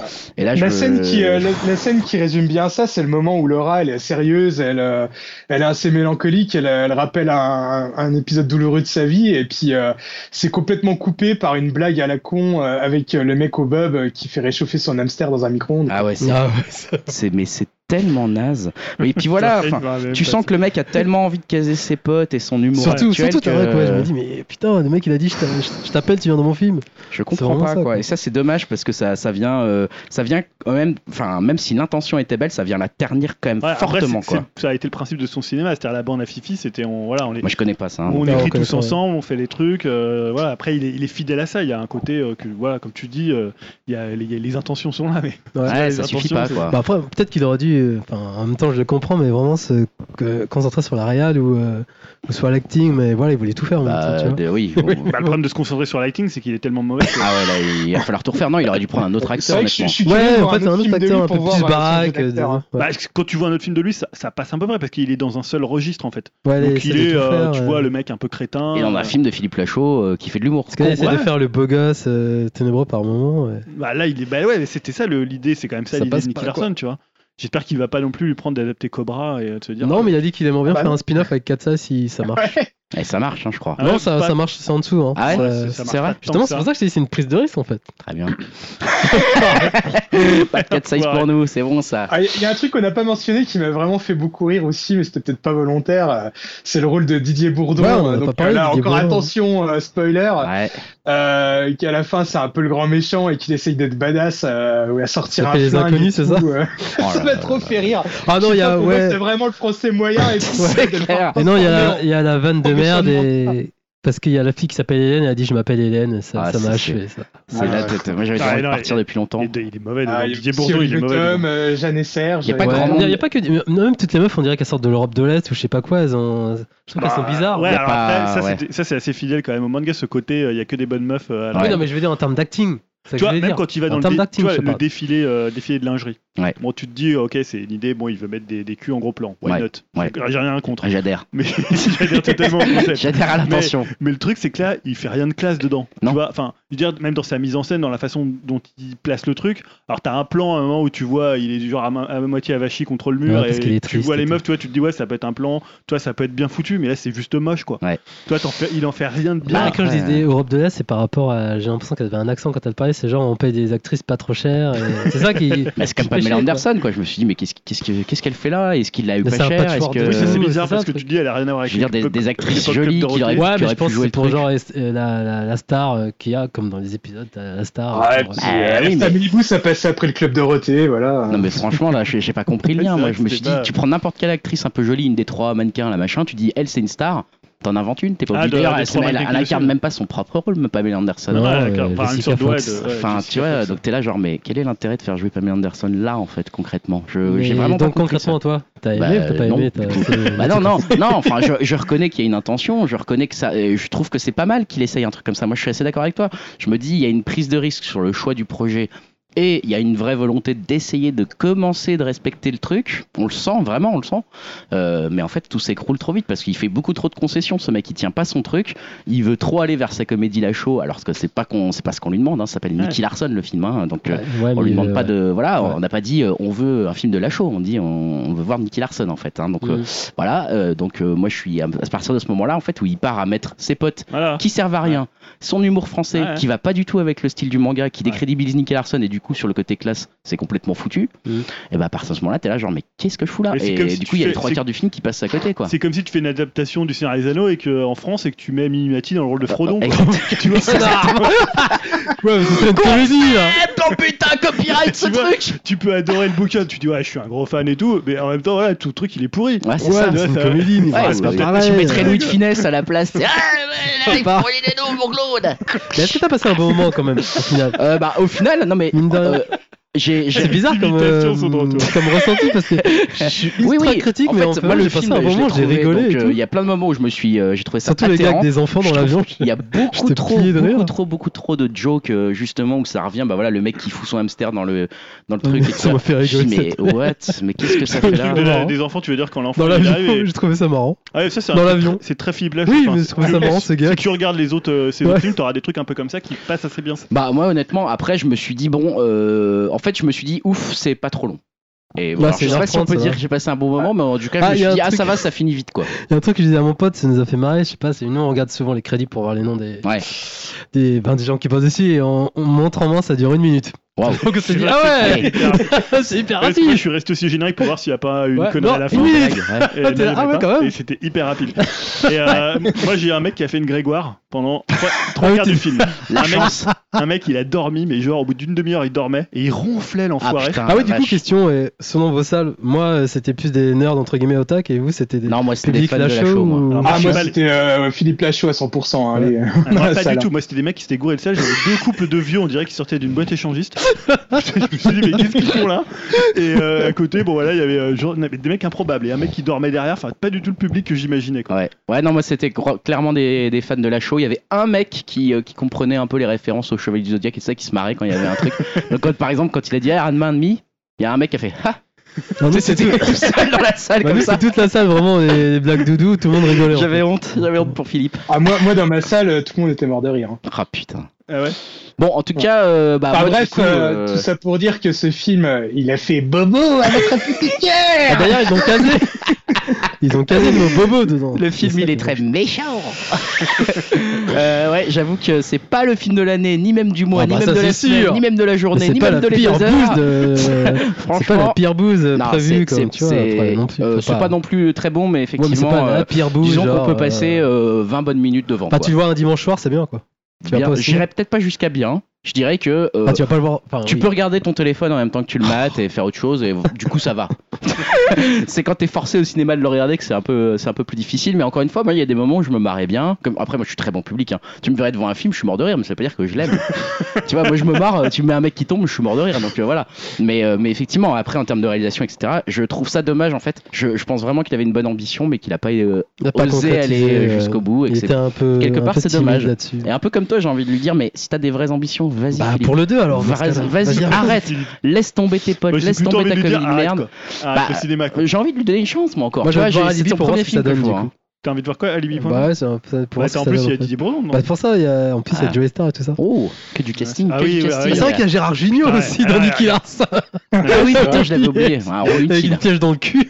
Un rôle utile. Ah, il y a encore, il y a Joey Star dans un. Ouais, alors là, tu- on reparlera d'homophobie avec cette scène-là aussi. Ah d'accord. Bon après Joey Star quoi. Voilà. Bon, est-ce que on a dit euh, ce Bah, qu'on venez, voulait venez dire commenter. Hein. Ah Alors, ouais. Faut venir commenter pour voir si Surtout vous tout le avez. monde l'a vu en plus. Mais j'ai l'impression qu'on a tous un peu le C'est même des avis, plaisirs, au c'est un plaisir coupable en fait. ce truc. Bon, Julien étant Pour le certains. plus, le plus, le Ouais. plus négatif, Ouais, mais à ça part fait ça, on est, on est tous un Ouais, peu c'est moi, pour se en- dire bof, comme d'hab, c'est moi le plus gentil. Ouais, c'est pas le plus gentil, c'est le plus pigeon. Allez Je rigole bien On sûr. lui met des effectivement. chinoiseries, il est là. Ah ça, il y a du monde. On a encore leur rubrique à la con à ces deux-là. Non, là c'est hein, je te- Allez, on Allez, enchaîne. scission, euh, yaourt. Ouais, grave. Deuxième podcast indépendant. Euh, fin de la partie euh, spoiler sur Nicky Larson et plus globalement du retour sur Nicky Larson. On va enchaîner avec les rubriques classiques, notamment avec toi, Julien, sur les projets puisque tu vas nous parler d'une série qui est chère à mon Ouais, cœur. Voilà, pour le Et coup. t'as mis dans les projets pourris. Alors, Alors là, je suis intrigué. pas vraiment une info, c'est pas vraiment non plus une rumeur, c'est plutôt euh, une envie en fait qui est née d'une déclaration. Alors la déclaration en fait c'est la nouvelle patronne de la chaîne ABC, euh, bon ABC qui est propriété de Disney, hein, Disney a tout racheté donc maintenant ils ont aussi ABC. C'est Carey Burke euh, qui aimerait en fait le retour de la série Lost. Donc la série Lost, voilà, on, on est des fans, on va pas se mentir. Ça, c'est vrai que Voilà, ouais, une de nos que. séries cultes. Et c'est en fait ce qu'elle a, c'est, ce qu'elle a répondu aux journalistes euh, du Television Critic Association. Elle a dit j'aimerais beaucoup un, un reboot de Lost. C'est franchement ce dont je rêve quand je vais me coucher. Déjà, Je n'en ai pas parlé avec le producteur euh, délégué Car- Carlton Hughes, ni avec euh, Gigi Abrams, ni même avec ABC Studios. Mais à chaque fois que l'on me pose la question d'un reboot qui me plairait, je réponds Lost. Je n'ai rien à annoncer à l'heure actuelle, mais c'est une discussion que j'aimerais mener. elle a pas. Donc, Elle a pas parlé non plus, elle a pas évoqué même Damon. Lindelof, Bah alors, qui est quand même euh, le, ouais. le mec qui faisait tenir la série à la fin sur les peut-être 3 ou 4 dernières saisons. hein. Mais il faut savoir que Carlton Hughes et euh, Damon Lindelof, eux, ils ont toujours répondu qu'ils voulaient pas entendre parler d'un reboot, et même pas d'une suite ou d'un spin-off, je crois. Bah non. Euh, bon, Abrams, je crois pas que lui, pour le coup, il était peut-être pas trop. Bon, il n'y a euh, pas besoin, de toute façon, la série se termine euh, comme il faut, quoi. Ouais. Enfin, là, je, Euh, je lance un truc bah, polémique après- sur les commentaires d'Upcast, mais enfin, moi, pour moi, cette série, elle se finit Oui, oui, parfaitement, tout à quoi. fait, ouais. Enfin, Mais bon, bref. voilà, après, j'imagine que c'est ABC qui a les droits. hein. Je pense pas que ce soit. Mais le problème, c'est qu'il va falloir qu'il soit d'accord pour que l'acteur qui jouait John Locke rejoue John Locke, parce qu'il n'y a que lui qui peut jouer John Locke, en fait. Ah, genre, voilà, euh, c'est- Putain, je l'ai mis, dans les projets pourris parce que là, on parle d'un ah ouais, Euh, donc ça veut dire que tu. ouais, on recommence tout avec des autres Voilà, acteurs. tu recommences tout avec des autres acteurs et c'est quand même le truc. Enfin, les acteurs de cette série, ils sont quand même iconiques. Bah ouais, puis c'est pas Euh, si vieux que ça. Enfin, tu vois, Evangeline enfin- Lilly, elle est encore, euh, tu vois, elle est, elle est encore entre guillemets jeune actrice. Qu'on, il y en a seulement qui la découvrent avec Ant-Man, quoi. Ouais. Donc euh, t'es là genre euh, merde. Non, je, vois, je me dis, ça serait une très mauvaise idée. En Ah plus, ouais. tu, tu peux penser que la, le destin de la série, c'est-à-dire que cette série qui avait commencé par cartonner, puis après qui avait été un peu. euh, bah, tout le monde se disait, mais finalement, qu'est-ce que c'est Lost? Il y avait plein de gens qui avaient été déçus. Toi, tu, je pense que là, en fait, ils feraient pas le même, la, même, la même chose, en fait. Peut-être qu'ils se diraient, ouais, faut tout de suite que les gens ils soient captivés, faut tout de suite que ça fonctionne comme ça. Bah, Il faut tout de suite, finalement. Parce que là, c'était une, une série un peu construite à l'envers. C'était une série qui attirait beaucoup de monde au départ, Ouais. et après qui cherchait à les perdre. Ouais, complètement. Pour et jamais les volontairement, rattraper, en quoi. fait. Et volontairement. Ouais, ouais, c'était clairement le but. Hein. Donc- et ouais, et c'est vrai qu'en plus, est-ce qu'ils oseraient, tu vois, remettre la dimension philosophique, euh, le questionnement de la vie, Ouais. etc. là-dessus? Pas certain, certain. Effectivement, euh, ça sent la mauvaise idée. Euh, mauvaise idée comme euh, peut-être celle que j'avais euh, renotée moi dans les projets pourris. Alors vous allez me dire hein, si vous, vous pensez que ça commence à sentir le projet pourri, mais moi j'ai mis Aladdin là dans les projets pourris. ça, ça du Ah ouais, clairement, ouais, ouais, ça c'est- commence à C'est le sentir nouveau Nicky ça. Ah, là, des- ouais, il y a Philippe Lachaud qui est passé par là et qui a dit à son pote Will Smith Viens voir, toi, j'ai un projet pour toi. Parce que, bon, comme pour recontextualiser, si vous savez pas de quoi je parle, on a vu les nouvelles et les premières images vraiment du film Aladdin, le premier teaser du film Aladdin. Donc, j'ai bien dit du film, hein, c'est l'adaptation en, euh, en reel euh, avec des vrais acteurs du, du dessin animé de, de- de Disney, Du justement. film de Kevin Adams? Ça, c'est Aladdin, Aladdin 2. Non, euh, non, non, de- du dessin animé, euh, du bon dessin animé de, de, de Walt Disney. Euh, donc Aladdin, on y voit Aladdin, on y voit enfin Aladdin avec son singe, on y voit Jasmine, on y voit, on y voit Jafar et on y voit le génie génie. incarné donc par Will Smith. On savait que Will Smith faisait la voix du génie, on ne savait pas encore comment il allait être représenté. Il y avait déjà eu des images qui avaient leaké, mais on savait que c'était des images de pré-prod puisqu'il était même pas bleu, etc. Donc on, on pouvait croire qu'il était juste sur le tournage pour donner une inspiration créative au mec. Eh ben non, hein, c'est bien Will Smith qu'on va voir apparemment. pas Avatar 2. hein. Il incarne vraiment le, le génie euh, physiquement, puisque le génie a donc la tête exactement de Will Smith, tête un peu difforme, disproportionnée sur un corps, un corps Chimique. qui est également un peu bizarre. Tout ça dans un bleu effectivement, des plus chimiques, des euh, quelque chose qui va pas en fait. Ah, Ça Ah, bah, c'est du work in progress, c'est pas encore finalisé. alors j'espère bien qu'ils peuvent même complètement reprendre tout depuis zéro Bon, parce que attends, là il mais est c'est temps, il est, shitstorm, ils vont Ah, il les gens est vont temps, gueuler. hein. tout Il a- ça. mais là, à mon avis, c'est un vrai projet où il, il est temps, en fait, si vraiment c'est du work in progress, il est temps de refaire un personnage le limite complètement Il dessiné. ça s'arrête là. pas de faire ces adaptations. de Parce que là, euh, c'est, c'est, c'est, et je suis pas le seul. Enfin, je pense que sert à ici, je sais pas aussi autour de Ouais, cette ça table rien euh, virtuelle, euh, le toute génie de, de Will Smith, il y a quelqu'un qui l'a apprécié. Moi, je Moi, trouve c'est ça ridicule. Non, pas vraiment. De toute façon, les affreux. projets Disney. euh, Mais ça, ça rentre dans les pro. c'est- Pour le coup, c'est un truc Disney. Ça Ouais, rentre c'est dans Disney, truc Disney. Ouais, euh, et des Euh, films live. ouais, c'est ça. Et en plus, euh, donc en plus d'être mal faite et un peu gênante cette euh, adaptation du génie qui arrive là, il y a Will Smith qui a dit que justement pour dépasser, enfin pour faire oublier un petit peu l'interprétation de Robin Williams avant, euh, il voulait euh, lui euh, avoir un, un don, un ton un peu hip hop dans le génie. Oh putain. le mec, il est complètement C'est le truc s'enfonce de plus en plus. C'est dans qu'il a dit le mot hip hop. Ouais, il a dit hip hop. Euh, hip hop flavor, il a dit. Voilà. Euh, Il y a un deuxième truc qui m'a angoissé dans ce, dans ce petit trailer d'Aladin, euh, qui a été moins noté sur les internets, c'est euh, Jafar. Voilà, il, va, il, va, il va falloir changer l'acteur tout de suite en fait. Il y a un petit problème parce que là ils ont mis une espèce de, de, de truc insipide au possible qui est, qui est là, je vais en dire un enfant, Ah, va me chercher la lampe. Alors que Jafar, euh, tu vois, c'est le mec qui a la voix grave, qui fout les boules et qui une à la fin adaptation, Greg. se transforme en putain de génie du mal quoi. C'est une adaptation Euh, là. là, il y a quand même beaucoup de choses qui sont mal parties. Donc, euh, j'espère que Ouais. les effets spéciaux kids vont être largement rattrapés, qui vont même effacer la gueule de Will Smith. Euh, c'est mon but le plus, le plus cher. C'est mon but Euh, le plus cher. moi, ce qui, euh, ce qui m'étonne à fond, c'est que quand j'avais vu les premières photos où on voyait euh, Will Smith euh, au naturel, on va dire, je pensais que ça allait rester comme ça dans le film. Qu'il allait pas être bleu et Ouais, qu'il bah, limite, ça allait peut-être hein. juste avoir un petit nuage de fumée au lieu d'avoir des jambes pour faire génie, mais Eh ben, qu'il allait rester avec sa passe. gueule naturelle, ça aurait été beaucoup mieux, Mais quoi. en vrai, ça aurait été tellement mieux. Ce Ah, il faut- en côté fait, il faut juste attendre que les, les Schtroumpfs ils se plaignent d'une blue face là. Ah euh, ouais, non, mais là, il y a un truc. hein. viennent euh, ballon balancer tout ça quoi. Ah c'est ça parce que là il y a vraiment un spoiler avec les Schtroumpfs qui est assez honteux. Euh, non mais voilà, je suis très inquiet pour ce projet on- on- qui passe au ciné le 22 mai donc il reste pas tant Ah, de temps que putain, ça. c'est des. mais- Eh oui, il reste pas tant de temps que ça pour le voir donc il va falloir qu'il bosse les bouchées doubles pour attraper cette Ah, bouse. c'est mort là alors. Euh, Dim, dernier projet pourri. Euh, alors là, j'avoue que je ne sais même pas à quoi tu fais allusion. Les monstres de la tranchée. Qu'est-ce que c'est que ça Bah, moi non plus, figure ça. Ah, parfait. T'as bien préparé ton podcast, mon salaud. Non, non, je rigole. Alors, euh, je vais vous parler d'un spin-off. Hein. Donc, euh, faire un spin-off, c'est bien. Mais faire un spin-off sur un univers riche, euh, c'est mieux. Et euh, là, ça sera sûrement pas le cas euh, pour celui-ci parce que ça va être un spin-off sur Aquaman. Euh, mais bon, ça me paraît évident en fait, à vu le carton du film au box-office, et c'est le film d'ici qui a le mieux marché. Euh, bon, une suite est assurée, mais alors là, ce spin-off, il sort vraiment de nulle part, euh, car il s'agit d'un film sur les monstres de la tranchée. On doit les voir à peine deux minutes à tout casser dans le film, et honnêtement, avant de voir la news sur le net avec leur design, je me rappelais même plus d'eux de- dans le film. Donc euh, voilà, ça, ça promet vraiment comme spin-off, hein, Ouais, ils m'ont vraiment marqué. Ça va Euh, alors, deux scénaristes ont déjà été engagés sur ce projet. et James Wan sera à la production. Alors, le film sera plus horrifique et aussi avec un budget plus modeste et sans les acteurs d'Aquaman. Euh, Wan, euh, bah, c'est un petit malin. hein. Il reprend un peu le, le système de spin-off de sa série Conjuring, que ça soit euh, avec Annabelle ou euh, La Nonne. Mais bon, en même temps, ces films, ça n'a jamais donné euh, quelque chose de terrible. Alors bon, euh, voilà, je pense pas que là, ça va aller sur une meilleure voie. Euh, Ça s'annonce vraiment comme le projet oppor- opportuniste euh, au possible. euh, Ouais. Faire euh, un film sur des monstres qu'on voit à peine deux minutes. Ouais, ouais, il y a déjà eu dans le passé des, des, des- comme ça des, espèces de d'univers où ils ont essayé d'étirer un truc qu'on voyait pas longtemps. Il va falloir qu'ils soient très très créatifs, mais effectivement, euh, déjà pour tous ceux qui n'ont pas vu Aquaman, bon, on est quand même euh, un certain nombre, ça va être compliqué d'y aller. Mais alors en plus, s'ils baissent les budgets et qu'il n'y a pas les mêmes acteurs, euh, Mais surtout qu'en plus, dans mes souvenirs, euh, c'est des pauvres monstres en images de synthèse tout mal fait, quoi. Donc, c'est bizarre. Pour qu'il a choisi si, ça si- Je le pas. budget il est encore réduit, ça va vraiment être Je catastrophique. vois mais vraiment pas pourquoi il a choisi ce truc-là. Ils ont dû quand même marquer certains spectateurs, j'imagine. Mais bon, bref, Ouais, effectivement, bah, ça moi en sent ça pas trop trop bon. Euh, passons au projet non plus pourri mais risqué euh, avec Julien. Julien, euh, tu parles d'une euh, des Simpsons. Ouais, euh, donc, et encore de Disney, hein, puisque qui ont racheté la Fox, Ouais, donc c'est euh, toujours chez eux. on parle que de Disney. Euh, là, ouais. ouais, en fait, euh, les Simpsons, c'est leur 30e saison euh, cette année.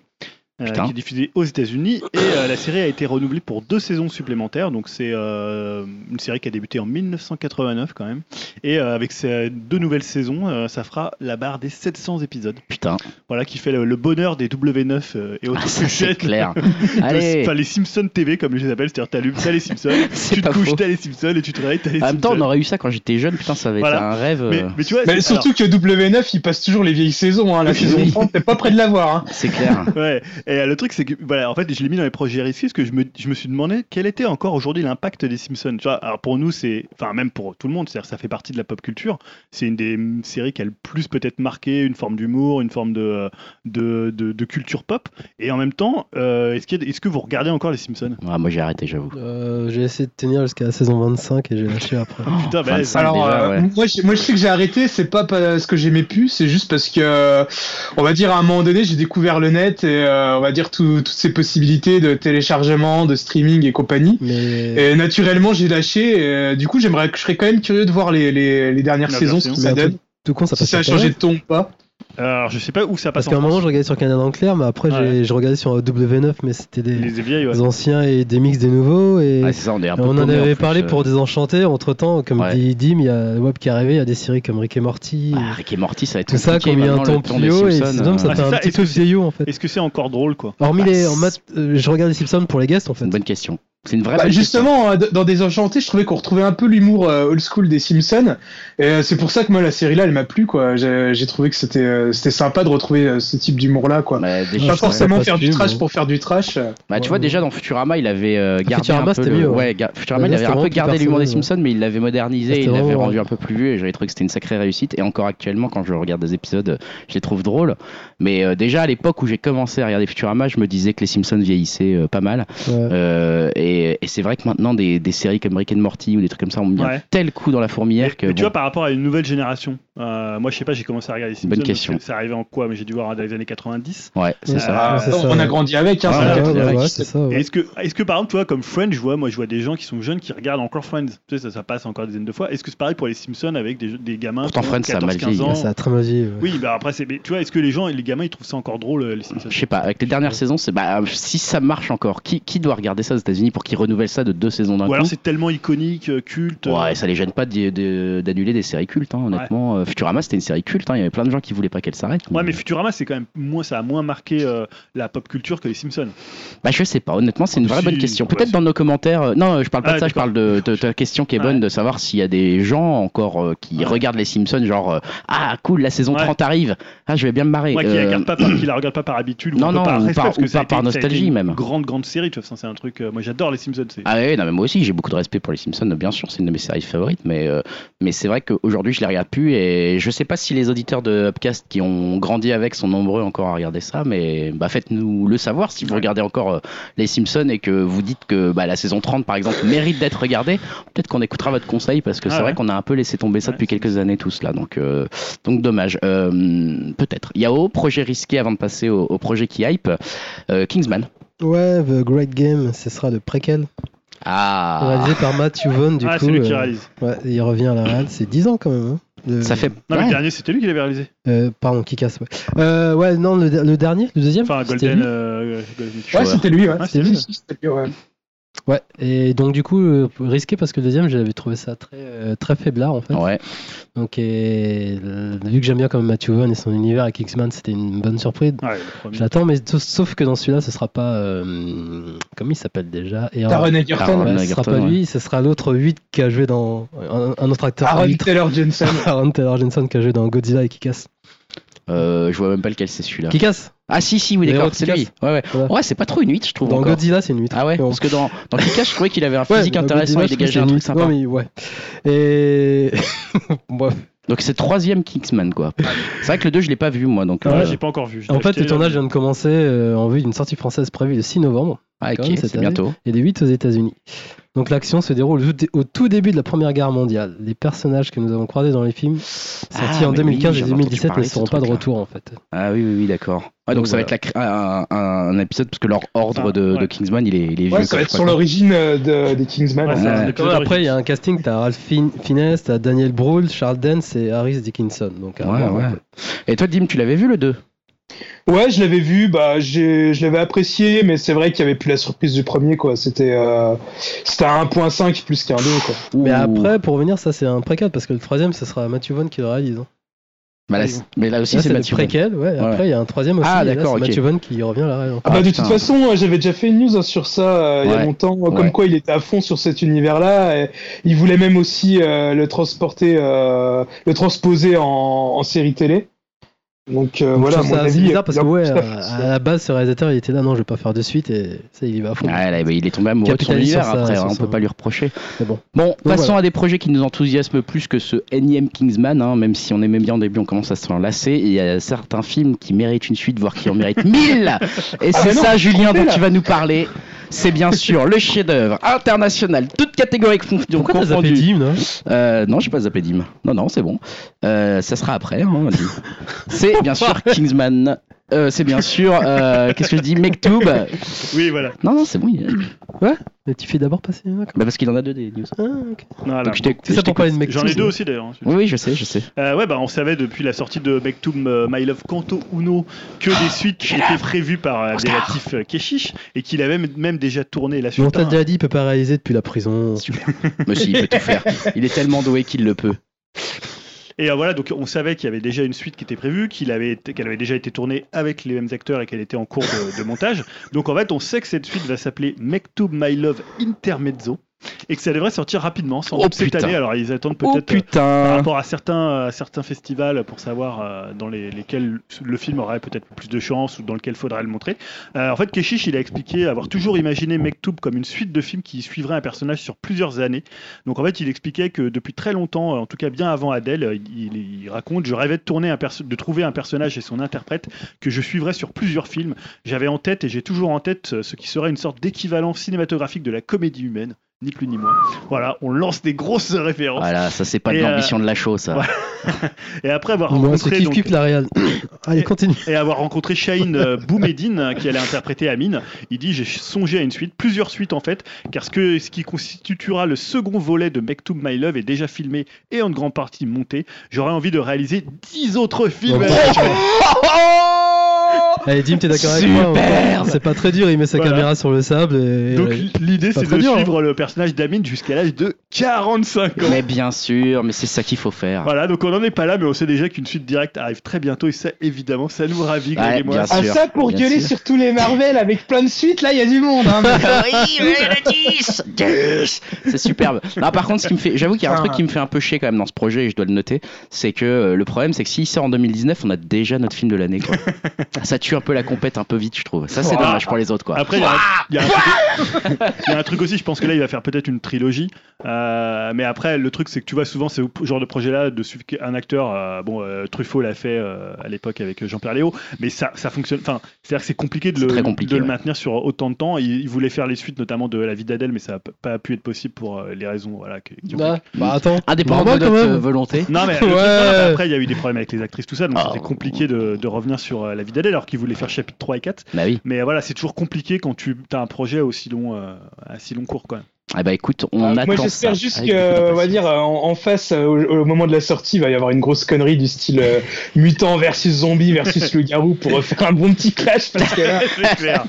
Entre Bah, parce qu'on sait très bien ira, euh, voilà, on ira voir la suite. parce que là, C'est sûr qu'on ira voir la suite et que ce sera une œuvre du podcast. D'ailleurs, Dim, c'est je pas te, sûr. mais- je te laisse la parole euh, avec un projet qui te hype, mais en fait, c'est une, une annulation de projet en fait qui te hype. Euh, si ouais, ouais, ouais, je je vais avoir du mal à la faire. hein. Je vais avoir du mal à parler après ce que Julien a annoncé, mais Faut s'en remettre. je vais quand même le faire. Allez. Euh, ouais, bah mon projet qui hype, hein, c'est euh, ouais, c'est une annulation. C'est l'annulation de World War Z 2. Euh, parce que bon, on va pas se mentir, hein, le premier c'est quand même de la bonne merde en barre. Euh, C'était un film de zombies grand public sans effet gore et qui misait juste sur les côtés effets spéciaux avec des milliers de zombies en images de synthèse. Donc euh, bah, je suis content de voir que la suite est annulée, hein, surtout que euh, c'est vraiment pour cette raison-là. C'est que ça devait être réalisé par David Fincher Ouais. et euh, bon pour moi David Fincher je pense qu'il mérite mieux que ça quoi. Euh, ça me faisait mal euh, de me dire qu'il y a de fortes chances qu'il se fasse bouffer par une grosse prod comme au début de sa carrière. Je pense qu'il aurait il aura pas de mal à trouver un autre bon projet bien plus intéressant que celui-ci. Et euh, pour info, la Paramount a annulé le projet à cause de son budget trop élevé, car il devait être tourné dans au moins cinq pays différents. Et euh, bah, en plus, le, le bid injuste de Bumblebee euh, euh, n'a pas dû aider à, on va dire, à concrétiser ce projet. Ah, ça pas. Euh, bref, donc j'espère vraiment qu'on pourra reparler de David Fincher bientôt, mais plus dans nos projets qui hype pour un vrai vrai projet euh, Ouais, c'est vrai. autre que World War Z 2, qui à mon avis va être bien, qui aurait pu être bien nul quoi. Ouais, tu disais, Dim, ça a pas marché, Bumblebee. Non, ça fait Ouais, un ouais. bid. Ah ouais. Ouais, mais tu va. as fait aussi référence au début de carrière de, de David Fincher. Tu pensais à Alien 3 ou? Ouais, Alien 3 ou. Ah, je suis pas, je suis pas, je suis pas tout à fait d'accord sur le fait qu'il soit fait bouffer sur Alien 3, même s'il a pas aimé l'expérience. Mais je trouve qu'on. Ah bah il a pas eu le contrôle sur son film. Hein. Je sais que le film là, il veut pas du tout qu'on lui en parle. Euh, mais je, moi, je, je trouve quand même par voit, l'expérience, euh, ça, je le comprends, hein, mais je, je trouve quand même que ça reste un, un film où on voit un peu sa patte. Moi, perso, mais Ah après, bah ça, ça, c'est je mon suis avis. hein. d'accord. Hein. Moi je te parle vraiment juste pour lui quoi. Mais ouais. Non, mais en tout cas, euh, c'est vrai que c'est plutôt une bonne nouvelle parce qu'on va pouvoir le retrouver sur un truc mieux. Je suis complètement d'accord avec toi. Julien, dernier projet qui nous hype avant de passer au geek au pouvoir et de redonner la parole à Dim.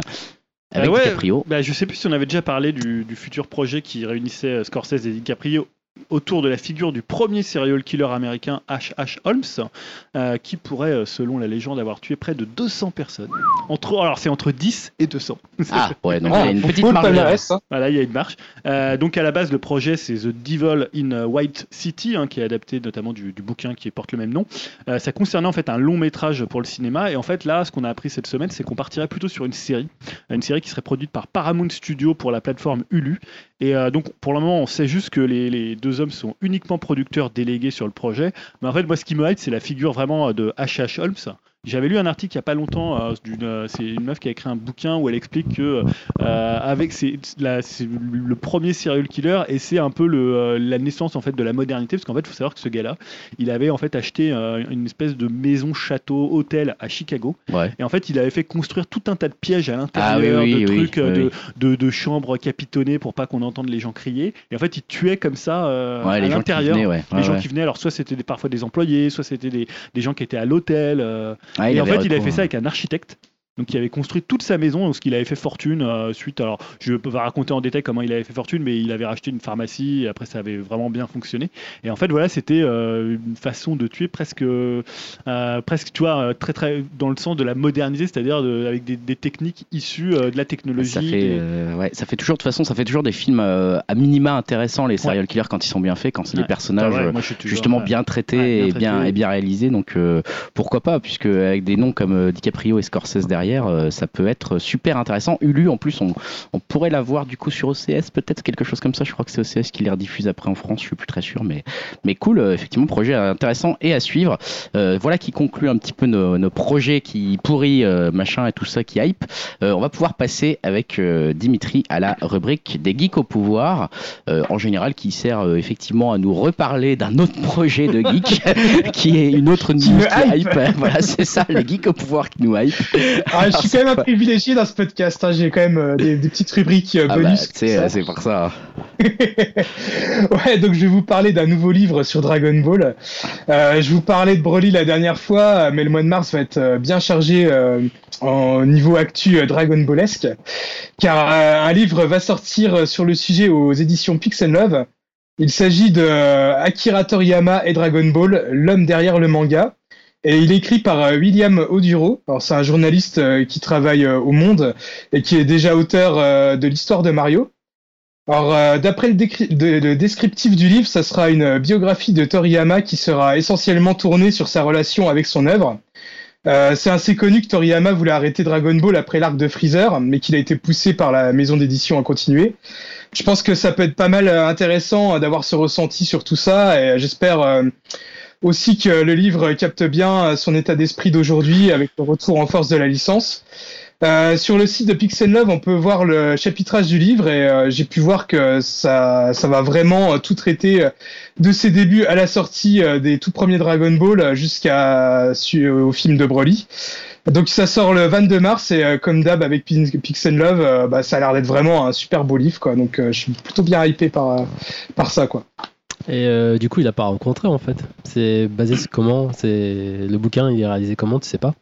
Alors ça je sais pas, euh, c'est pas expliqué. On Parce va que dire moi, je sur suis le à site. hyper, mais en Euh, même temps, je sais pas euh, comment c'est traité. Est-ce qu'il a qui il a rencontré en fait Je sais pas du tout, mais bon, après, je sais que c'est quand même des livres de qualité euh, avec cette maison, cette d'édition. Bah, pense que ouais. voilà, ils vont pas faire n'importe quoi, je pense, pour la sortie de ce livre, quoi. Bon, bah écoute, t'as dit que ça sortait quand? 22 Rappelle-moi. mars. 22 mars Le 22 mars, Ouais, ouais. donc c'est très prochainement. euh, toi, tu vas sûrement te l'acheter et tu vas nous en faire un débrief, je le sens. Donc, euh, on en saura bientôt plus. euh, Si ça vous intéresse, attendez que Dim l'achète et nous fasse un Ouais, retour. comme ça, je verrai si Comme je ça, l'achète vous êtes aussi. sûr. Il vous dira que c'est pas mal. Ouais, en même temps, il va dire c'est pas mal. Comment ça. savoir conseil, euh, partie conseil, Yao, justement, t'as la parole, je te la laisse pour une série Netflix. Ouais, euh, parmi le lot ultra saturé hein, sur C'est Netflix, clair. hein, je suis tombé sur Poupée Russe. Euh, en fait, pour schématiser, c'est un jour sans fin adapté au format série. Ouais. Avec l'ambiance new-yorkaise, UP, que Julien connaît bien, hein, Voilà. a un appart là-bas. ça. c'est ça. On joue à la Switch sur le toit. Bien sûr. Et ouais, c'est une série créée par Natasha Lyon et je crois que ça se prononce comme ça, je sais pas. À toi de me dire, Greg, vu que c'est toi l'anglophone. Euh, je sais pas, c'est quoi son nom, tu dis? Là, je vous dirais Bon, là, Lyon. je- Natacha Lyon. Lyon, ouais, je pense qu'on dit Lyon en anglais. À New York, on dit Lyon. C'est- c'est une- cette, actrice, cette actrice a été rendue célèbre pour son rôle de Nikki dans euh, Orange is the New Black. Je sais pas si tu vois qui. Non, j'ai pas su, j'ai pas vu Orange New Moi, Black, je t'avais regardé. Non, non, non, j'ai pas regardé. Tu vois qui c'est, une saison. Mais- Ah ouais, ouais, puis je trouve qu'en plus, c'est une des, une des meilleures actrices de la série, elle est trop forte. Et en gros, ça parle de Nadia, une fêtarde euh, de 36 ans à New York, justement, qui va fêter son anniversaire. Et durant cette, euh, enfin, cette soirée-là, elle va trouver la mort en se faisant, en se faisant renverser par une voiture. D'accord, Mais subitement, elle se réveille dans les toilettes, dans les toilettes de la soirée où elle était. d'accord. Et au fur et à mesure euh, de la série, elle va chercher à comprendre. Elle va devoir éviter de se refaire tuer, c'est ça? Ouais, voilà. Ah, donc c'est pas tout à fait pareil qu'un jour sans fin, mais pas loin. C'est-à-dire qu'elle peut, elle peut vivre plus d'un jour. C'est pas à chaque fois qu'elle s'endort, elle revient pas au début du truc. Non, quoi. ouais, elle peut, ouais, pardon, ouais, elle peut vivre, si elle se fait pas tuer, elle peut. Ah, d'accord, c'est peut continuer. c'est au moment où elle se fait tuer qu'elle revient. Ouais, D'accord, c'est ok. ça. Et après, j'en dirai pas plus, mais on- il y a un autre protagoniste aussi qui lui arrive la même chose et Ah. donc les destins vont se croiser. C'est Et j'ai bien aimé leur relation et puis l'ambiance new-yorkaise qui va avec, euh, sa façon de parler aussi, dans- et les autres acteurs qui sont, qui sont assez sympathiques. Et c'est une série plaisante à regarder, c'est 20 minutes. Ouais. Et il y a 8 épisodes. C'est comique Ouais, ou le Ouais, ton euh, C'est comique dramatique en fait. Comique dramatique. Alors pourquoi Poupée Russe? C'est parce qu'il y a des récits enchevêtrés les, Ouais. les uns dans les autres, c'est ça? C'est ça, euh, Mm. notamment avec euh, bah, la personne qu'elle rencontre en fait. Ouais, c'est ça. Donc euh, voilà. Et a priori, Et- peut-être. Ouais. La question que je me posais, est-ce que l'actrice elle sort de son rôle de Nikki de Orange is the New Black ou elle Bah, moi, un- je trouve qu'elle est un peu monocorde. C'est toujours avec sa façon de parler, gra- euh, façon Ah bah, new-yorkaise. euh, Elle est le film des gitanes. hein. Ah ouais, ouais, c'est un ouais. peu, c'est un peu le cliché de la, enfin, de la, de la fêtarde new-yorkaise euh, qui boit, qui se drogue, euh, qui baise. Enfin, tu vois, c'est un peu ce genre de cliché, mais là, ça passe. Mais bon, après, euh, c'est sympa à regarder. Ça, ça, s'en- ça s'enchaîne vite, en fait. Donc il y, y a un enjeu pour elle de sortir de cette journée. Elle est pas contente d'y rester, quoi. Si Euh, non, parce qu'au fur et à mesure, elle se réalise des trucs comme d'habitude dans ce genre de série. D'accord, euh, par rapport à d'accord. son entourage et tout Et ça. alors là, c'est la première saison, Ouais, et ça se clôt, euh, ça se termine, ou alors tu te dis, bon, ils, vont, ils ouvrent une porte pour une. Bah, ils ouvrent une porte, en fait, vu qu'il n'y a pas vraiment de conclusion, en fait. Ouais. Et- Mhm. Du coup, ça me donne envie de la revoir aussi pour voir euh, comment Ouais. ça a été acheminé, tout ça. Bah, ça a des, plutôt des bons retours, hein, cette série. J'ai vu aussi quelques critiques, effectivement. non, en euh, plus, c'est pas mal réalisé, tu ouais. vois. euh, et, et surtout, les morts sont assez inventifs. C'est toujours marrant de voir comment elle meurt bêtement ou des trucs tout cons, euh, des trucs inattendus. Est-ce donc, qu'elle meurt pas toujours de la même façon Non, vraiment pas. D'accord. C'est ça qui est Hmm. marrant, en fait. Intéressant. Night, euh, non, c'est Poupée Russe, pardon, Ouais. sur euh, Netflix, donc. Hein. Ouais, c'est ça. C'est sur Netflix. J'allais dire Night Flyers parce que c'était euh, un des, de mes deux euh, conseils flash. Alors, conseil ou déconseil, euh, je ne sais pas exactement où mettre euh, Night Flyers. Je dirais que Night Flyers, c'est donc pour resituer, c'est une série de SF qui se passe dans un vaisseau, vaisseau un peu hanté, on va dire un peu, hein, à la Event Horizon. Euh, et c'est pourquoi je m'y suis intéressé, c'est parce que c'est euh, adapté d'une nouvelle, on en avait déjà parlé, euh, de George R. R. Martin, le créateur de Game of Thrones. Donc je m'étais dit, ah, mais donc, il a quand même la série qui a été adaptée d'une de ses œuvres, elle a plutôt bien marché. Donc euh, voyons voir ce que ça donne avec Night Flyers, qui est dans un univers totalement différent, puisque dans un futur assez lointain. Eh ben, un peu, un peu, forcément, un peu déçu. Hein. Alors c'est toujours cool d'avoir une nouvelle série qui se passe dans un, qui est un peu horrifique, on va dire, à moitié horrifique, et qui se passe en plus dans un univers science-fiction. Donc c'est quand même suffisamment rare pour que, voilà, je, je trouve qu'il faut pas tout jeter, euh, il faut pas jeter le bébé avec l'eau, euh, l'eau du bain, comme on dit. Euh, ça reste un univers qu'on voit pas très souvent, je trouve, comme ça, dans, les séries. En tout cas, moi, j'en connais pas beaucoup, donc je trouvais ça intéressant. Ce qui m'a beaucoup surpris, en revanche, c'est, bah, qu'est-ce qui, il y a une très bonne production, etc. Mais ce qui, c'est, c'est, c'est les, personnages qui sont extrêmement clichés, extrêmement pas mal écrits, mais pas loin et pourtant euh, George, R. R. Martin on sait qu'il est capable de mettre beaucoup d'épaisseur dans, dans ses personnages là bizarrement c'est des personnages euh, extrêmement clichés avec des histoires euh, parfois dans certains épisodes alors qu'il y en a que 10 t'as l'impression qu'il y en a deux ou trois d'affilée qui servent à rien tu te dis mais qu'est-ce qui où est-ce qu'ils veulent nous emmener là? C'est pas très clair euh, c'est pas très évident et les enjeux sont suffisamment peu importants pour qu'on s'en foute un peu en fait qu'on comprenne pas donc euh, c'est pas désagréable à regarder mais c'est jamais enthousiasmant donc je vais je vais pas aller beaucoup plus loin si vous hésitez à regarder Night Flyers parce que vous dites euh, Ouais, tiens est-ce que ça va être aussi bien que Game of Thrones? Euh, bah vous pouvez ne pas ne pas regarder Night Flyers hein, c'est vous vous y perdrez rien il y a beaucoup plus de séries à regarder sur Netflix qui sont à mon avis beaucoup Ah, plus intéressantes que ça Netflix Il y a ouais du cul, il y a du sexe. Il y a du non, il y a, y pas de cul, il y a un peu de violence. Gore, il y a un peu de gore, euh, mais euh, pff, sans que ça soit euh, hyper choquant. Enfin, moi j'ai trouvé, ou alors c'est que c'est suffisamment pas bien mis en, en scène, je sais pas, mais euh, en tout cas ça te crée pas vraiment de, de gros traumatismes ou de trucs comme ça. d'épisodes du coup? Une dizaine, Une dizaine? Ouais. C'est genre une heure? C'est ça. Et bon, voilà, c'est c'est vraiment pas chaudement que je vous le recommande. C'est si vous avez rien d'autre à foutre, pourquoi pas. Mais si vous attendiez ça avec impatience, bah vous allez être déçu. Euh, voilà pour Night Flyers. Dim, je te passe la parole également pour un conseil ou une critique, je ne sais pas, de euh, un film de Sorry to Bother Ouais. You. Ouais, voilà, Sorry to Bother You. Alors, euh, Elohim nous en avait déjà parlé. et il me semble que c'était un de ses coups de cœur. Ouais. Et euh, bah, selon moi, il a totalement raison. hein. C'est un film assez dingue qui mélange euh, comédie, critique sociale et fantastique. Euh, ça paraît un peu dense euh, dit comme ça, et ça l'est, mais euh, franchement, ça vaut vraiment le coup. C'est un film qui mérite euh, plusieurs visions et qui risque de se bonifier avec le temps et de confirmer son statut de, de film culte. Alors, euh, ça raconte l'histoire de Cassius Green, un afro-américain en galère de thunes qui trouve un job euh, de télévendeur. Alors au début, il en chie pas mal à vendre des trucs, mais un autre personnage afro-américain interprété par euh, Danny Glover lui apprend à se servir de sa voix de blanc qu'il a au fond de lui. Euh, donc sa, voix de blanc, c'est une voix euh, rassurante, la voix rassurante du gars euh, qui n'a pas de problème dans la vie, euh, qui fait des ventes pour le pour le challenge euh, avant de prendre sa Porsche pour aller se faire un petit golf pépère. euh, Voilà, et, ça, et le pire c'est que ça marche. Il va vite euh, grimper les échelons euh, dans sa boîte et, euh, en oubliant euh, ses collègues euh, du début qui eux euh, se font exploiter à fond. Et euh, alors ensuite, euh, il va commencer pour, euh, euh, il va commencer à bosser pour une boîte qui a une idéologie euh, plus que douteuse. Alors, euh, j'en dis pas plus sur l'histoire, euh, histoire de pas gâcher votre visionnage.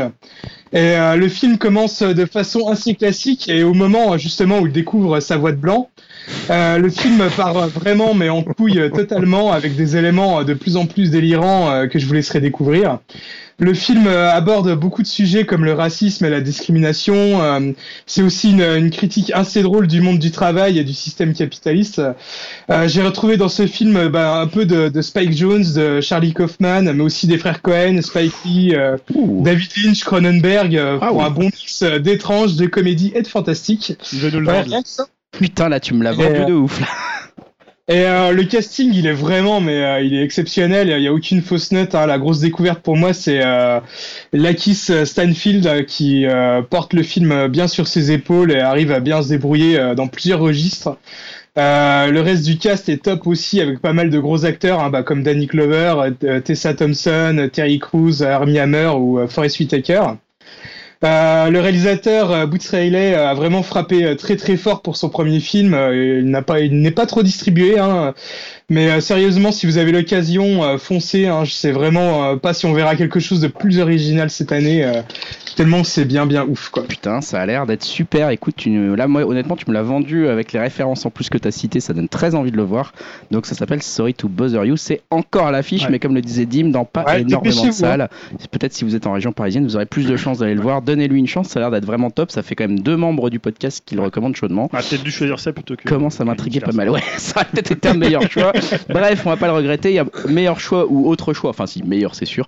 Ça aurait été peut-être la recommandation de Yao au lieu de regarder ses bandes annonces. Euh, c'est euh, Yao, tu vas nous parler de Ah, tu veux Dragon. qu'on parle euh, du hop parce que je suis en train de regarder le nouveau Vandame Bah écoute, je, parce que ouais, Yao il, il se tait puis il regarde discrètement la bande annonce du Vandame là. Ou Dai Young, ouais. Et donc tu voulais Ouais, il parler de, de, de Vandame ou de Dragon 3 Euh, Non, de Dragon. Je te pose une petite question là, juste pour être sûr. Ouais, non, j'ai vu avec mon, mon, mon plus grand, euh, euh, vu que je l'attendais, vu que j'aime bien la. Contrairement à JR, moi j'adore cette saga. Non, euh, j'ai trouvé c'est c'est dit, moyen. c'est un truc, c'est moyen en plus, c'est pas de mon Ouais. niveau. Et- tu dis pas ça, n'importe quoi. Et non, en fait, j'étais un peu déçu par le 2, on en parlait. Ouais. euh, J'avais bien aimé le 1, je trouvais que c'était une très bonne surprise pour justement pour une prod de DreamWorks en comparaison avec Pixar. Et le 2 m'avait un petit peu euh, déçu. Je trouvais techniquement Ouais. c'était bien, mais après l'enjeu et les personnages, je trouvais ça un peu plus classique. Ouais, c'est vrai. Et là, le 3, je trouve que c'est une bonne conclusion en fait. Euh, Ouais. pour- tu vois, les, comme d'hab, les personnages qui grandissent, euh, techniquement, c'est euh, c'est vraiment encore un- d'un autre niveau. Et... Et Alors pourquoi il y a un croque-mou blanc? Ah, c'est, Bah, faut pas le dire, dire, attends, il va pas euh, spoiler là. Bah D'accord, ouais. mais moi j'ai vu l'affiche, il y a un croque-mou blanc. C'est l'histoire, de- déjà le Ouais, titre ouais. c'est genre. En fait, euh, c'est Let It Go. le, ce- en gros, si tu veux, dans cette, euh, faut savoir lâcher prise, et c'est un peu le, le thème central du film.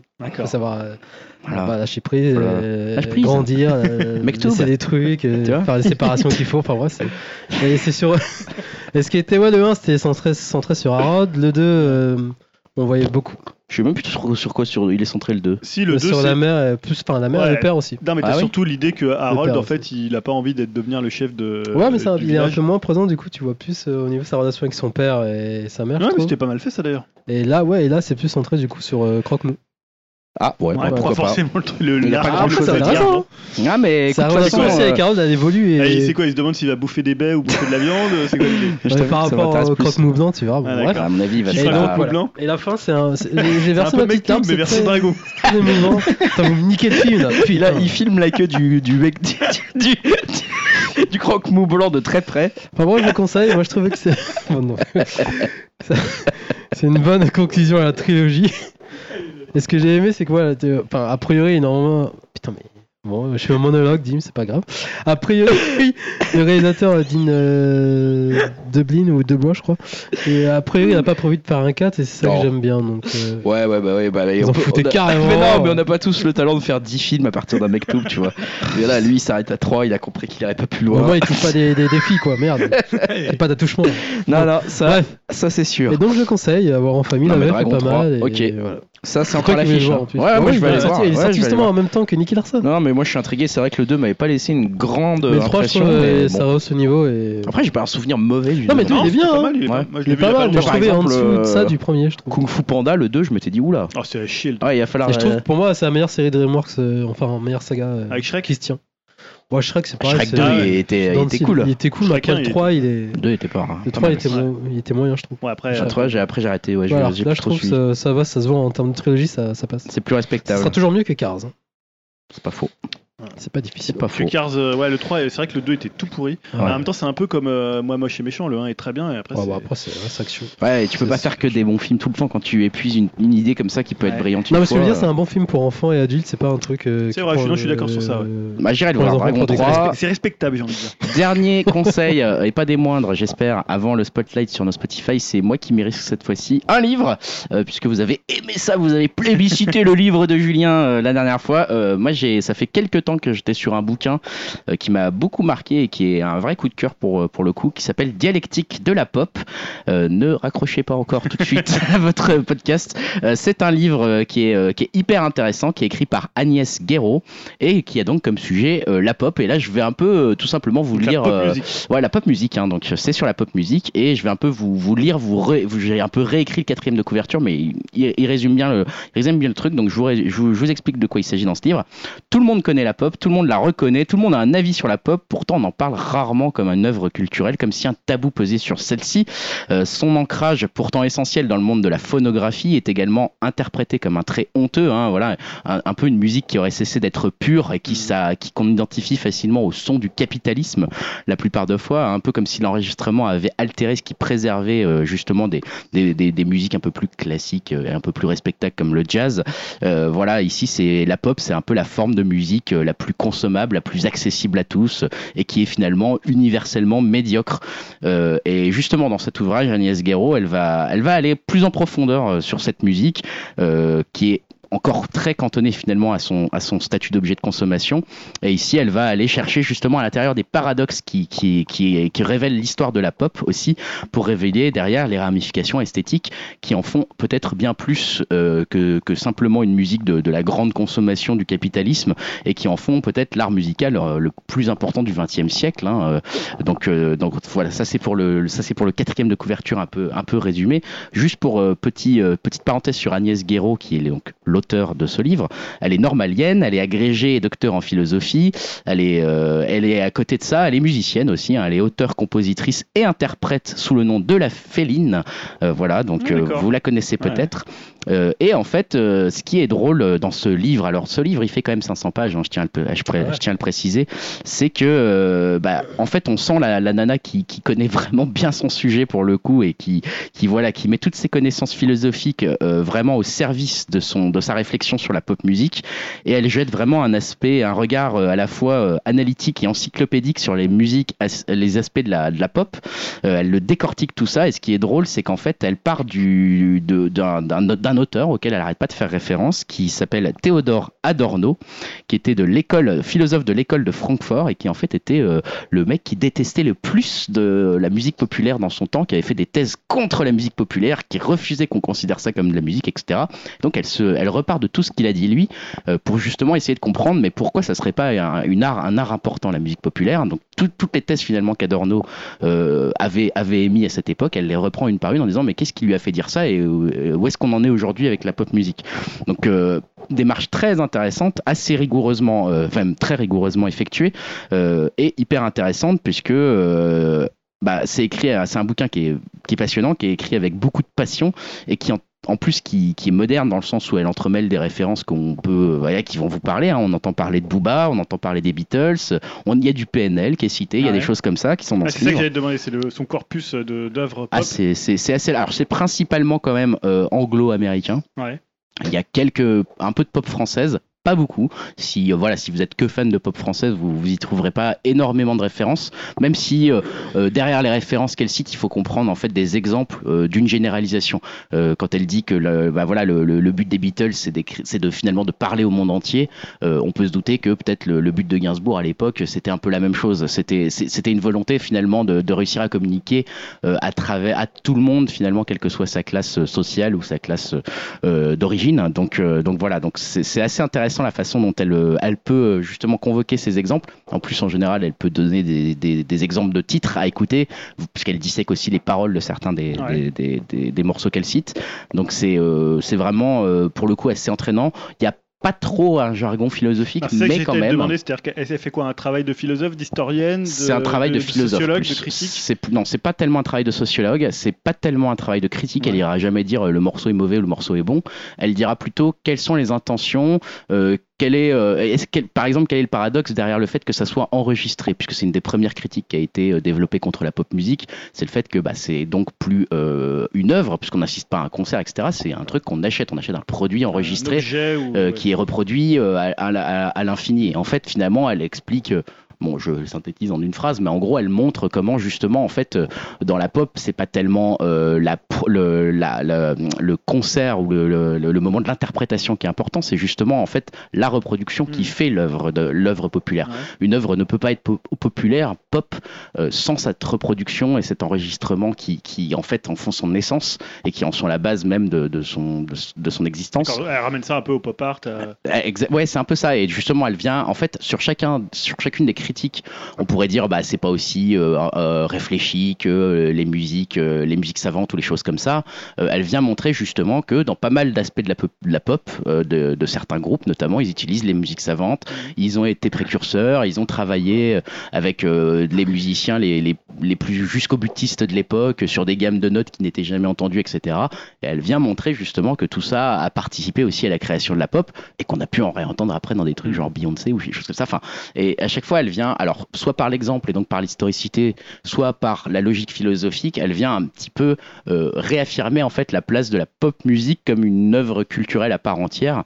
Et, euh, en fait, c'est je trouve que la démarche est, à la fois intéressante. Au début, on se dit, bah, il n'y a pas tellement de. Moi, au début, je me suis dit, mais en fait, on remet pas en cause tellement que la pop est une œuvre d'art. Et en fait, euh, c'est vrai que quand on. Quand elle reprend un peu le problème, elle dit bah en fait la pop musique c'est que de la pop musique, c'est que des clips, c'est des trucs qu'on oublie, c'est des trucs qui sont liés à, à l'événement, il y a un tube et puis l'été d'après c'est un autre, etc. Et bah justement elle vient un peu relativiser tout ça et réexpliquer pourquoi c'est peut-être plus important comme démarche de fond finalement la pop musique que euh, que ce que ça. Donc c'est vrai qu'après la petite euh, voilà ça reste quand même effectivement une réflexion philosophique. Euh, donc ça va être un peu parfois exigeant comme bouquin. Euh, il fait aussi 500 pages, Mhm. donc c'est vrai qu'aussi c'est un petit pavé, on va dire, un petit pavé de 500 pages. T'insinues quoi que c'est pas pour du mémoire, c'est ça? Non, j'insinue juste que parfois, on- moi j'ai relu euh, certains passages euh, plusieurs fois, quoi. Donc il y a un moment, je me dis si j'étais pas euh, très proche du sujet pop, si Ouais. c'était pas un sujet qui me passionnait, euh, peut-être qu'il y a des moments où j'aurais fait genre ouh, il est en train de me perdre gentiment, je vais fermer ce livre et plus jamais le rouvrir. Et Alors pour le coup, tu, tu le conseilles à qui? À des fans de musique? À des Je le fans conseille de, à des fans de de musique. pop culture? À des... En fait, je le conseille à tous les gens qui s'intéressent à la, au mainstream globalement et qui s'intéressent à la musique mainstream plus particulièrement. Donc en, se disant, mais moi la musique mainstream, euh, perso, moi j'écoute pas euh, de la pop très, euh, on va dire, voilà les trucs genre Beyoncé, etc. Je connais moins bien. Je connais des groupes peut-être un peu moins écoutés en termes de nombre d'écoutes sur Spotify par exemple, mais elle en parle également. Et en fait, derrière, moi ça m'intéresse de savoir justement bah, pourquoi, pourquoi moi par exemple j'accroche moins à des trucs peut-être plus populaires Est-ce que euh, est-ce que j'ai par exemple une sorte de dédain enfin est-ce que Ah, je suis un t'as peu dédaigneux Ouais, Tu vois, ouais, euh, élitisme. Et voilà, est-ce que j'ai un élitisme? Et non, mais c'est des questions que le bouquin te pose Ouais. et qui te, elle, elle apporte aussi ses réponses à elle. Et, et c'est intéressant la façon dont elle voit le truc. C'est intéressant la façon dont elle peut aussi t'ouvrir les yeux avec des références. Et du coup, elle parle du phénomène boss band alors, à un moment donné? Pas tellement, pas tellement. Elle, elle y fait allusion, mais euh, un petit peu plus euh, au moment des Beatles et des choses comme ça. Même s'il n'y a pas encore une fois de démarche historique hein, Ah ouais. spécifiquement dans son livre. Donc du coup, elle évoque euh, Michael, forcément. Elle évoque bien sûr Michael Jackson, largement, Prince, il est largement évoqué. Enfin, euh, il y a beaucoup, il y a des choses à la fois très pointues qui sont, qui sont évoquées, puis à la fois des groupes euh, complètement obscurs. Donc euh, c'est c'est vraiment un travail de recherche. euh, moi vraiment, je le trouve. En fait, je le trouve vraiment capital ce bouquin.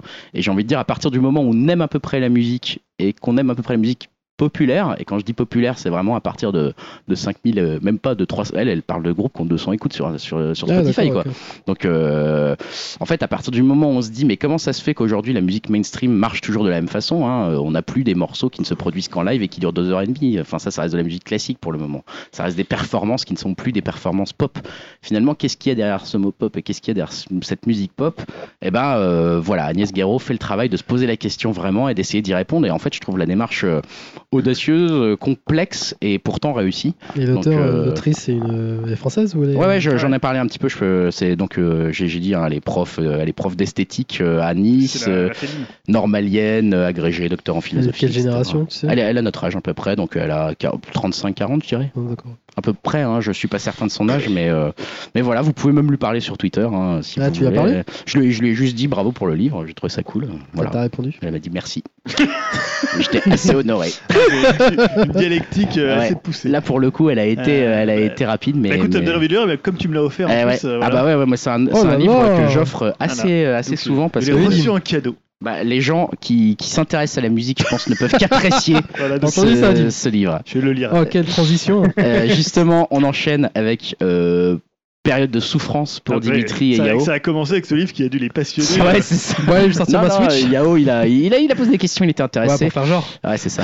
Et, euh, et donc là, on entame avec le, on continue pardon avec le spotlight sur les Spotify Ouais, de Julien avec le top 5 de janvier 2019. Oui, donc pour rappel du concept, Ouais, parce que je l'ai pas fait depuis deux ça mois. fait quelques temps que tu l'as pas Je fait. l'ai pas fait en novembre et décembre, euh, je m'en excuse, je l'avais préparé, mais Ouais, on n'a pas eu le temps dans les enregistrements. C'est Julien donc qui prend, euh, qui sélectionne cinq albums qui l'ont marqué sur le mois. Donc là, le mois de janvier, pas forcément les meilleurs, pas Mhm. forcément les moins bons. Souvent, il aime bien les disques, mais c'est Ouais, pas forcément le cas. Là, j'ai choisi Et mes on, préférés. on passe des petits extraits et euh, là, tu nous parles Ouais. du premier euh, disque, c'est Deer Hunter et le morceau que j'ai choisi c'est Death in Midsummer.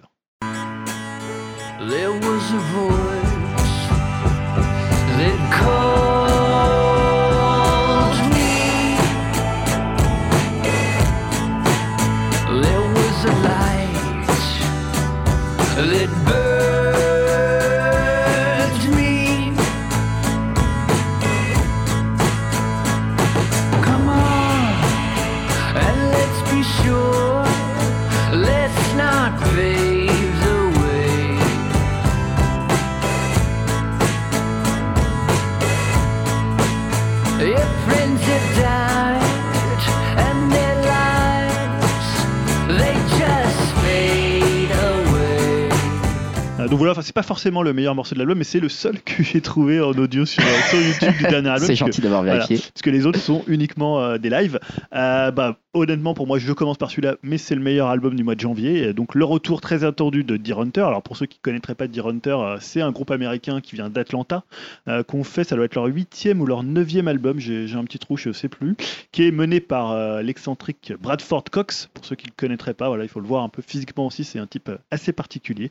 Euh, c'est un groupe qui a explosé, on va dire, dans plutôt aux années 2010 avec euh, Halcyon Digest, qui devait être leur cinquième album, même si je trouve que peut-être leur meilleur album c'était euh, Monomania. Euh, là, en fait, sur, alors on parlait justement, c'était marrant parce que tu en parlais avant. Là, je veux dire qu'ils reviennent en fait avec cet album-là où ils poursuivent ce qu'ils avaient fait avec Fading Frontier, euh, la veine un peu faussement pop de, de Deer Hunter, Ouais. celle de Halcyon Digest par moment et, comme je disais, de Fading Frontier. Alors, je dis faussement pop car forcément, musicalement, c'est assez pop et accueillant, parfois même entraînant. Là, je pense notamment à Plains, qui est un des morceaux, euh, qui est un des morceaux vers la fin. Mais pour le coup, ça reste assez sombre, assez lugubre au niveau des paroles. Ouais. Alors déjà, le titre, c'est euh, Pourquoi est-ce que tout n'a pas déjà disparu? C'est sûr que ça commence mal. Ça commence mal. Et Fading Frontier, c'était aussi ça. C'était la frontière du futur pour lui qui, qui s'effaçait au fur et à mesure. Donc euh, il y a rarement des trucs gays. Euh, mais voilà, pour le coup, il y a toujours des touches assez expérimentales, assez bizarres. hein. Le, le son de la batterie est assez étrange. Il y a des morceaux un peu tordus comme Détournement ou comme Tarnung. Voilà, moi je trouve que c'est vraiment un de ces grands disques de cette année parce qu'il arrive vraiment à souffler le chaud et le froid. C'est-à-dire qu'il y a des morceaux, vraiment des mélodies, tu vois, euh, euh, hyper entraînantes. Je sais pas, il y a Futurisme, No One is Sleeping ou euh, What Happens to People qui fait très Smith ou très Pulp. Et le coup, il arrive quand même à mettre des trucs assez lugubres. Enfin voilà, je trouve qu'il arrive à faire un chaud froid hyper intéressant et dans un format très très pop avec des chansons souvent assez courtes. C'est un album assez court, voilà et ça. Et je trouve que c'est tout un art. Et t'en parlais tout à l'heure de finalement de faire des choses pop, mais en même temps de leur donner quelque chose, de les pervertir un peu. Je trouve que c'est ça qui est souvent le plus C'est intéressant. ça qui est la plus exactement ce que voilà. dit le bouquin hein, finalement quelque Ouais, part d'Agnès. Et je trouve que Deer Hunter, voilà, il, il a toujours su très bien le faire, même si avant, peut-être que dans Monomania, il était un peu plus, un peu plus époque, euh, un peu garage, un peu peut-être plus un des rock. Euh, là, finalement, n'importe qui pourrait peut-être presque siffloter quelques-unes des mélodies euh, euh, de Deer Hunter. Euh, mais voilà, je trouve que c'est vraiment un super disque et c'est clairement le meilleur album de Ah. Deer- Deer Hunter, toujours, euh, toujours au rendez-vous. Merci pour ce premier disque. Deuxième disque que tu as choisi sur Ouais. janvier, c'est Toro Imoy et le morceau c'est Ordinary Pleasure. Maximize all the pleasure, even with all this weather. Nothing can make it better. Maximize all the pleasure, maximize all the pleasure, even with all this weather. Nothing can make it better. Maximize all the pleasure. Does sex even sell anymore? I feel like I've seen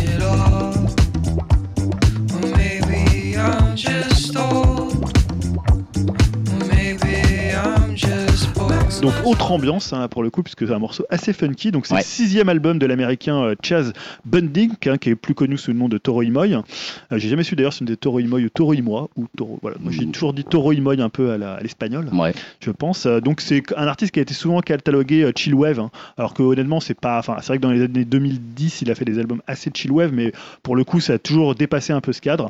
Euh, moi je suis pas un grand grand fan de Toro Imoy, je les écoute pas forcément, tu vois, à chaque fois qu'il y en a un, je suis pas le premier à l'attendre. Là faut dire qu'au début du mois de janvier il y avait pas grand chose, et en fait bah je l'ai écouté et euh, franchement je trouve que c'est un album excellent. Euh, les trois quarts, en fait l'album est assez bizarrement construit, c'est-à-dire les trois quarts du disque c'est des morceaux hyper groove, presque funky et dansant, bah, là, Ouais. comme celui que je viens de passer, euh, Ordinary Pleasure, qui est vraiment excellent.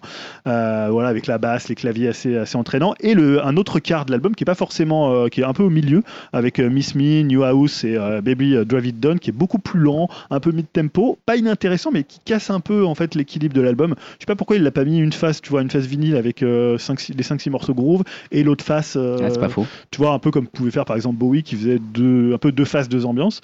Euh, et voilà, moi je suis vraiment beaucoup plus fan de la partie très groove, très. Il y a par exemple un morceau comme Freelance qui est excellent, comme Who, Am I qui fait très, très The Avalanches.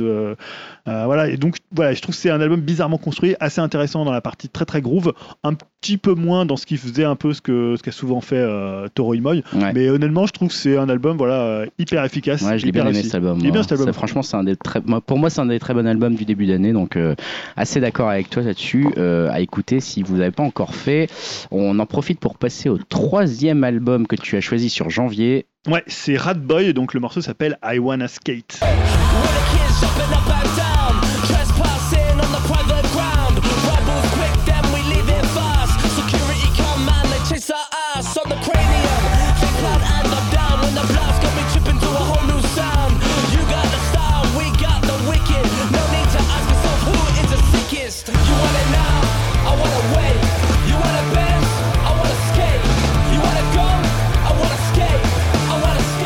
Voilà, morceau très rentre dedans, hein, on dirait un peu les, euh, les Ramones euh, remixés par Fatboy Slim.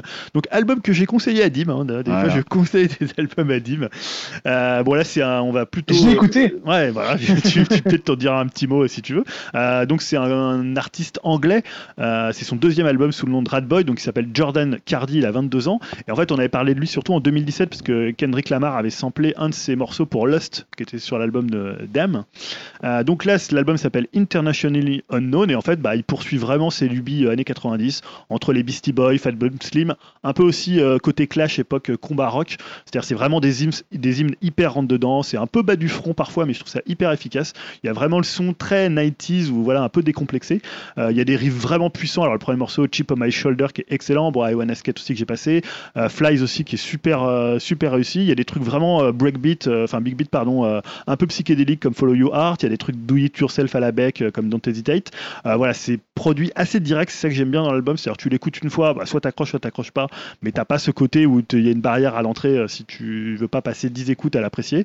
Euh, c'est produit par le type de Rancid Team Time Bomb. Il y a notamment un, un duo avec lui euh, qui est plutôt réussi aussi. Moi, voilà, j'accroche vraiment bien. C'est un peu comme le disque des Viagra Boys dont j'avais parlé, Ouais. un album un peu punk, un peu. Des Ouais. fois, il ressemble même un peu à du Green Day sur certains passages, sur les bons côtés, les quelques petits bons côtés qu'on pu avoir à Green Day dans, dans les T'es années méchant. 90. 90. Euh, voilà, c'est pas l'album de l'année, mais je trouve qu'il y a vraiment une énergie. Bonne énergie Euh, c'est assez rafraîchissant. C'est, moi, je trouve ça bien produit. C'est des morceaux de 2 minutes, 3, euh, 2 minutes 30, pas plus. Ah, c'est cool ça. Et euh, l'album dure 30 minutes. Donc, ça, c'est toujours assez cool. Ouais, c'est bien aussi ça. Donc ça c'est. D'ailleurs, le mec, euh, le mec de Rancid, il avait aussi sorti un album qui ressemblait un petit peu à ça, euh, avec euh, son groupe qui s'appelle euh, The Transplants, je crois. Je sais pas D'accord. si tu connais. Non, je connais pas. Mais je connais pas trop. Je, je connaissais un peu Rancid à l'époque, mais. euh, Ça ressemble beaucoup à ça. hein. C'est avec, euh, bah, avec lui, avec euh, le batteur de Blink, euh, Travis Barker, Ouais. et je sais plus qui d'autre. et C'était un peu le, le même feeling, euh, un peu le même style de musique que tu devrais écouter. Je pense que ça te plairait. D'accord, ok, bah, j'écouterai. Donc ça c'était le troisième album Ouais. Rat Boy euh, Internationally Unknown. Euh, on passe au quatrième album avec Toy. Donc, ouais, le groupe Toy et le morceau que j'ai choisi, c'est Jolt Awake.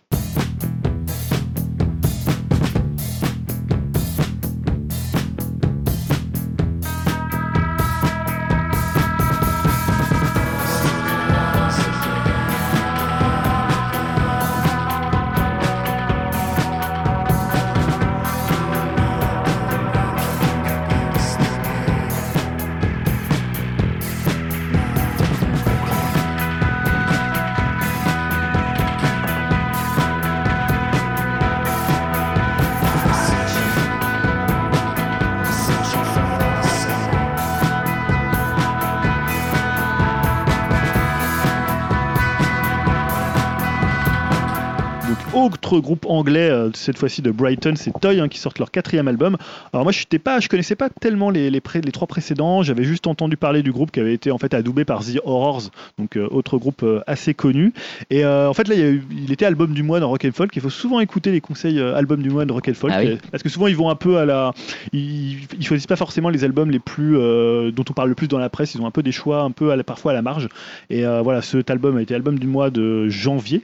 Et ouais, c'est un album assez impressionnant. Donc c'est quoi euh, au niveau du style? C'est un mélange de rock, de shoegaze et surtout de krautrock, euh, ce qui donne à l'album un côté assez métronomique, assez froid. Alors c'est du krautrock, mais pas forcément euh, l'autre côté hyper chiant qui parle que aux icos. Ouais. Euh, voilà, c'est parce que je vois que tu, tu- Ouais. tout de suite, tu- Crotrock ça me fait un peu peur. moi. alors pour ceux qui connaissent pas le krautrock, c'est euh, Neu, c'est Cannes, c'est des groupes comme ça euh, assez qui virent parfois un peu jazzy, un Ouais. peu un peu, euh, un peu euh, peu école étrange. de musiciens, un peu un peu étrange. C'est. Ah, Ceux qui connaissent pas ces groupes, c'est quoi alors? Ah, bah c'est euh, comment on pourrait dire, c'est finalement un truc très métronomique qui euh, aussi entre le rock et le jazz. Ouais, c'est Euh, presque de l'abstraction musicale. C'est presque un peu comme de, comme de la musique industrielle, mais Ouais. euh, D'accord. ça serait assez difficile à décrire. Ouais, ouais, vrai. Parce qu'après le krautrock, il peut y avoir du krautrock psychédélique, il peut y avoir Oui. des choses. Ou Kraftwerk, hein, si tu connais Kraftwerk, bah première période, hein, pas, pas celle qui est pas le Kraftwerk après. Bon voilà. c'est- Ah, c'est euh, ouais. Un courant très particulier. là, ce que je voulais dire, d'ailleurs, le morceau que j'ai choisi, euh, Jolt Awake, il est très froid, très krautrock. C'est pour ça que je l'ai choisi, parce que moi, j'ai- c'est un style que j'aime beaucoup. Euh, mais pour le coup, c'est assez aéré, euh, voire parfois assez pop. En fait, il reste pas que dans, cette, dans, cette, dans ce registre-là. Et comme je disais, c'est pas du tout hermétique ou musique pour Zdikos. Alors, pour le coup, c'est vraiment un album pour les, que les rock critiques aiment bien. C'est pour ça qu'il été Ouais. album du mois, parce que c'est un album où il y a beaucoup d'emprunts à d'autres musiciens. Mais pour le coup, c'est pas des trucs, tu vois, hyper connus. euh, tu vois, c'est pas genre les Beatles. euh, Ouais, ça reste euh, quand même un album, j'ai l'impression qu'il va falloir. c'est plus des trucs obscurs comme bah, il y a Neil Diamond, c'est-à-dire qu'il y a vraiment Ouais. un emprunt à le morceau qu'avait repris Hudge Overkill dans Pulp Fiction, Ah oui, d'accord. Be a Woman Son, avec vraiment, tu vois, tu le reconnais, enfin sur ces deux notes qu'ils ont repris et c'est, Mm. presque du plagiat assez assez honté, ou Suicide ou Mary Chain, Mary Chain ou Neu, donc je parlais tout à l'heure. Donc voilà, faut prendre un peu le temps pour l'écouter, mais je trouve que c'est un album qui est assez puissant, assez long en bouche pour le coup, Mm. euh, qui est euh, un peu comme ce que faisaient les The Horrors euh, Mm. à l'époque de Primary Colors, leur deuxième album, et voilà, c'est Mais en plus poussé, du coup, j'ai l'impression encore, non? Ouais, en, au moins en tout, en- en un peu plus réussi quand même. Même Ouais. si j'aime bien The Horrors, je préfère vraiment les, les The Horrors du début, époque un peu Cramps. Mais euh, non, non, c'est un album qui est hyper riche, euh, pas forcément évident, c'est pas l'album Ouais. le plus évident. Je suis curieux quand tu dis qu'il y a presque de la pop. euh, dans ouais, certains- oui, presque après ça reste pop, un album assez sombre quand même. hein. Ouais, ouais. Ouais, je suis, je suis curieux. Donc, ça, c'était Toy avec l'album Happy in the The Hollow. C'était ton quatrième. Dernier album, dernier choix pour janvier, finalement. Ouais, c'est donc Tim Presley White Fence et le morceau que j'ai choisi c'est Neighborhood Lights.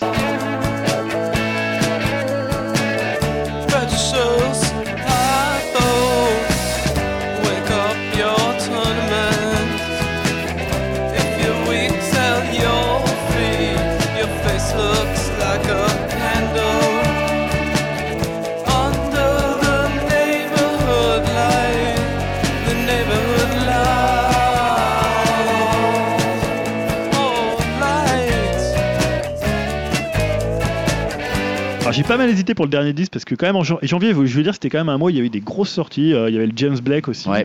qui est un peu chiant, mais qui est quand même assez beau. Ça il y avait chiant, ouais. le Steve Gunn qui est vraiment très très bien. Il y avait le Angelo d'Augustine, bon, qui est un peu une sorte de sous euh, de sous Carrie Lowell. euh, voilà, donc euh, c'est un bel album, mais je trouve qu'il est tellement proche de Carrie Lowell que voilà, je l'ai pas choisi.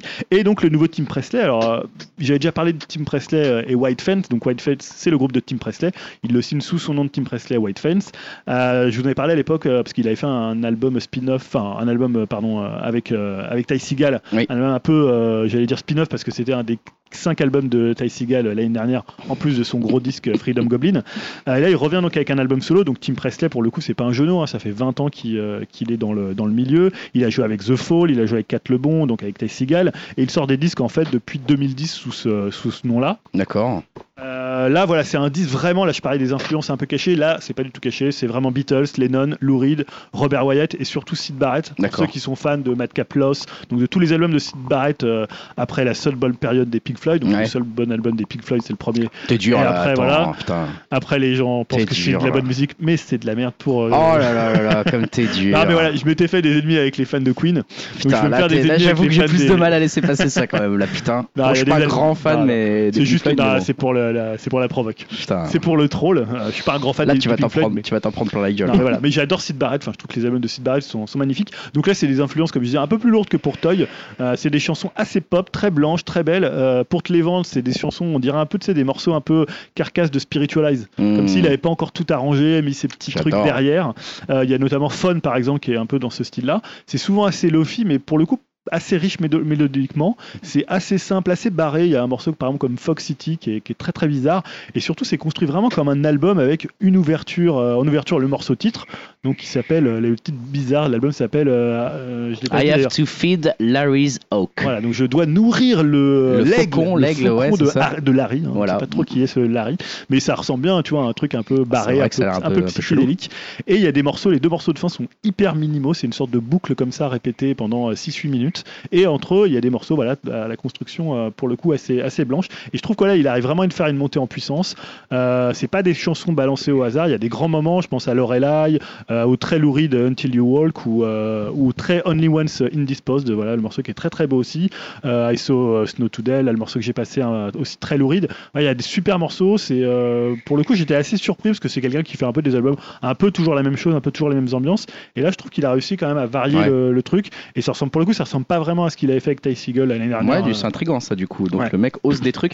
Donc on rappelle que lui c'est Tim Presley's White Fence avec l'album I Have to Feed Larry's Oak. Tu nous as parlé aussi de Toy, Happy in the Hollow, de Ratboy, Internationally Unknown, Tori Moy, Outer Peace et The Hunter. Why hasn't everything already disappeared Ouais. Voilà, j'ai fait la petite pas les noms les plus faciles à C'est pas les prononcer. plus simples à, à- à- à prononcer. Merci. l'album de PNL pour qu'on ait des prononciations. La légende. Euh, La Merci légende pour tout ça. Euh, Julien. On en finit avec la partie divertissement et on passe tout de suite à la partie jeux vidéo. Partie jeux vidéo avec euh, notre traditionnel débat, euh, cette fois-ci un peu lié à l'actualité, parce qu'il Ouais, y a je sais eu pas un- trop si c'est un débat, c'est plutôt une opinion. c'est plutôt une question, ouais. Une Pourquoi question. nous, les vieux Ouais. cons, Voilà. peut-être Alors, le- oui, bah, en fait, parce que vous- pour vous, hein. Bon, en tout cas, je parle pour moi, ça c'est sûr. c'est un peu lié à l'actualité, parce qu'en ce moment, c'est un peu la, la fo- c'est pas la folie Smash. On Non. pourrait croire que tous Ah, les gens jouent encore à Smash. euh, ça serait Non. bien. Et non, c'est la folie Apex Legends. Ouais, j'étais que même pas au courant, moi. hein, t'es y avait une folie là-dessus. Tout comme c'est, alors, on va dire que 2018 c'était la folie Fortnite. Ça, ça, j'en ai entendu parler. entendu parler. Et 2019, bah, ce début d'année, c'est la folie Apex Legends. Donc pourquoi c'est la folie? Parce que en fait, 25 millions de joueurs ont joué au moins une fois au Battle Royale de Respawn Entertainment. Donc Respawn Entertainment, vous les connaissez sans doute parce que c'est eux qui ont fait les, enfin c'est l'ancienne équipe qui avait fait les Call of Duty et ils avaient fait sous ce nom-là Titanfall. Hmm. Voilà, donc un jeu qui avait quand même plutôt bien marché, mais peut-être pas à cette hauteur-là. Et en fait, ils ont eu jusqu'à 2 millions de joueurs en simultané. Putain. Donc ça c'est énorme. Donc 25 millions en une semaine, c'est plus rapide que Fortnite qui totalisait lui seulement 10 millions de joueurs au même moment. Alors Ah, les petits joueurs. c'est beaucoup plus rapide parce qu'à l'époque, il n'y avait pas forcément un engouement aussi fort pour les Battle Royale. hein. Il y a eu PUBG, mais pour le coup, Fortnite, c'est vraiment celui qui a fait exploser le, le, le Battle Royale. Euh, et, euh, euh, c'est en même temps, je parlais de 2 millions de simultanés, c'est plus que FIFA 18 le week-end de son lancement qui avait fait 1,6 million de joueurs en simultané. Alors pour info, pour quand même montrer que Fortnite reste le maître, Fortnite euh, en simultané, le record c'est 8,3 millions de joueurs. Waouh c'est énorme. Putain, Les serveurs, ils doivent chauffer, mais Ouais. tellement fort. Donc voilà, je me suis dit, bah, c'est quand même un phénomène depuis deux ans, 2018. Tu vois, je sais pas, quand tu vois des joueurs de foot, ils te font des petites danses de Fortnite, tu vois ça partout. Tu, Ah, moi, je voyais quand on était euh, dans les, dans les salons, tu as des gars qui vont juste euh, pour le truc Fortnite, pour récupérer des trucs, tout ça. bah, c'est un peu la folie. Et on, je me suis demandé, bah, pourquoi nous, qui sommes quand même des joueurs de jeux vidéo depuis quand même pas mal de temps, qui en parlons toutes les deux semaines ici, qui jouons quand même pas mal euh, à des degrés divers, bah, on ne jouait pas ni à PUBG à l'époque, ni à Fortnite, euh, ni à Apex Legends maintenant, tu vois. C'est ça, c'est énorme. Et donc je me dis tout le monde y joue et pourquoi on n'y joue pas? Bah, ça devient grave parce que même maintenant, je suis même plus au courant qu'il y en a Voilà. des nouveaux qui cartonnent. Donc ça va de plus en plus loin dans le truc. Que. Ouais, parce que ça passe un peu hors des circuits de promotion classiques parce qu'en fait là le jeu il est même pas encore lancé commercialement. Ah, C'est-à-dire qu'il va être lancé avec son pack, euh, tu peux acheter des choses pour Ouais. justement. euh, c'est après il y a une espèce de, de micro-économie à l'intérieur d'un jeu qui est gratuit. Ah oui. Euh, voilà, c'est tout le principe, toute la, la force de ces jeux-là un peu hérités des, des modèles mobiles. Et voilà, je- c'est la question que je me suis posée parce que finalement je me suis- j'ai un peu interrogé sur les, les trois personnes plus moi qui sont ici et finalement je crois que personne ne joue ni à Fortnite, Non. ni à PUBG, ni là à Apex Legends. J'ai essayé Je Fortnite. ne sais même pas à quoi ressemble visuellement Apex Legends. Moi non plus. J'ai juste vu tourner un jour Fortnite parce que des neveux y jouaient. Ouais, moi je, je l'avais pris. c'est gratuit, euh, donc, ouais, euh, je l'ai- je l'avais téléchargé sur, euh, sur Switch. Moi j'avais essayé sur Switch et je l'ai vite, euh, j'ai vite désinstallé. Perso, j'ai dû faire trois parties. Alors, qu'est-ce qui te dérange dans ce. Bah en fait, il y a plusieurs choses perso qui me dérangent. Euh, déjà, je trouvais que la finition du jeu était pas top. Bon, ça c'est après c'est ma, ma petite critique euh, Ouais. perso. Je, je trouvais que je sais pas les mouvements des personnages étaient bizarres. J'aimais pas la façon dont ils se déplaçaient. Je trouvais C'est ça. un peu dégueulasse, ouais. Ouais, je trouvais ça un peu étrangement. euh, Enfin, je trouvais ça pas très fidèle à quelque chose de réel. Et en même temps, si c'était irréel, dans ce cas, c'était pas super bien fait, quoi. Ouais. Et en fait, il y avait un truc qui me gênait bah, dans leur attitude, tout ça. Deuxième chose, c'est que je j'aimais pas trop le concept, tout simplement, du battle royale, euh, puisque, bah, en gros, à part euh, tuer les autres, euh, c'est pourquoi pas. Mais en fait, je me disais, bah, ok, donc qu'est-ce qu'on fait en fait là? Je dois juste tuer les autres ou qu'est-ce qui... Enfin, je voyais pas trop de concept et je sais qu'il y a tout un truc de construction, etc. Mais je suis jamais allé jusqu'à Ouais. comprendre vraiment exactement ce qu'il fallait faire. Puis je, me- voilà, je, je, je pétais une maison, puis j'avais des bouts de bois qui m'arrivaient dessus. J'étais là genre bon, ok, donc je dois construire un truc, mais j'ai jamais trop compris. Après, le, le but, c'est quand même aussi d'être euh, top 1. Voilà, c'est ça. Et donc, euh, pourquoi pas le côté euh, Battle Royale jusqu'à l'élimination, mais après, le, le, l'autre, enfin, les deux autres vrais problèmes, c'est que c'est, euh, j'ai, j'ai- je suis une grosse merde. Donc, non, mais enfin, tu vois, je voyais bien que je suis arrivé dans un truc et tout le monde connaissait déjà vachement bien mauvais. Fortnite. T'es mauvais, t'es mauvais. quoi. Je suis mauvais, je suis mauvais, j'assume. Mais euh, le problème, c'est que tout le monde était bon et que moi, j'étais très mauvais, quoi. Et du coup, euh, en fait, j'avais l'impression que le, la, la- le, le niveau des gens était mal réglé, quoi. Le matchmaking n'était pas exceptionnellement bon. Euh, parce que voilà, je voyais bien qu'il y avait, bon, en gros, il y avait la moitié de la map qui se faisait tuer dans les, euh, dans la première minute, t'avais les 25 premiers morts et puis ensuite, euh, t'avais les autres qui continuaient, quoi. Et, et, et du coup, euh, je me disais, bon, bah, c'est pas très drôle. Après, ce qui était bien, c'est que tu relançais une partie assez vite. Euh, L'autre grand truc qui me gênait, c'est qu'après le modèle économique des microtransactions qui était fortement lié à ce genre de jeu où il fallait, bah, il fallait, où tu pouvais acheter tes customisations, tu pouvais acheter tes trucs. Bref, ça faisait beaucoup en fait à la fin pour, euh, me dire, euh, en gros, si je veux maîtriser ce jeu, il va falloir que j'y passe beaucoup de temps.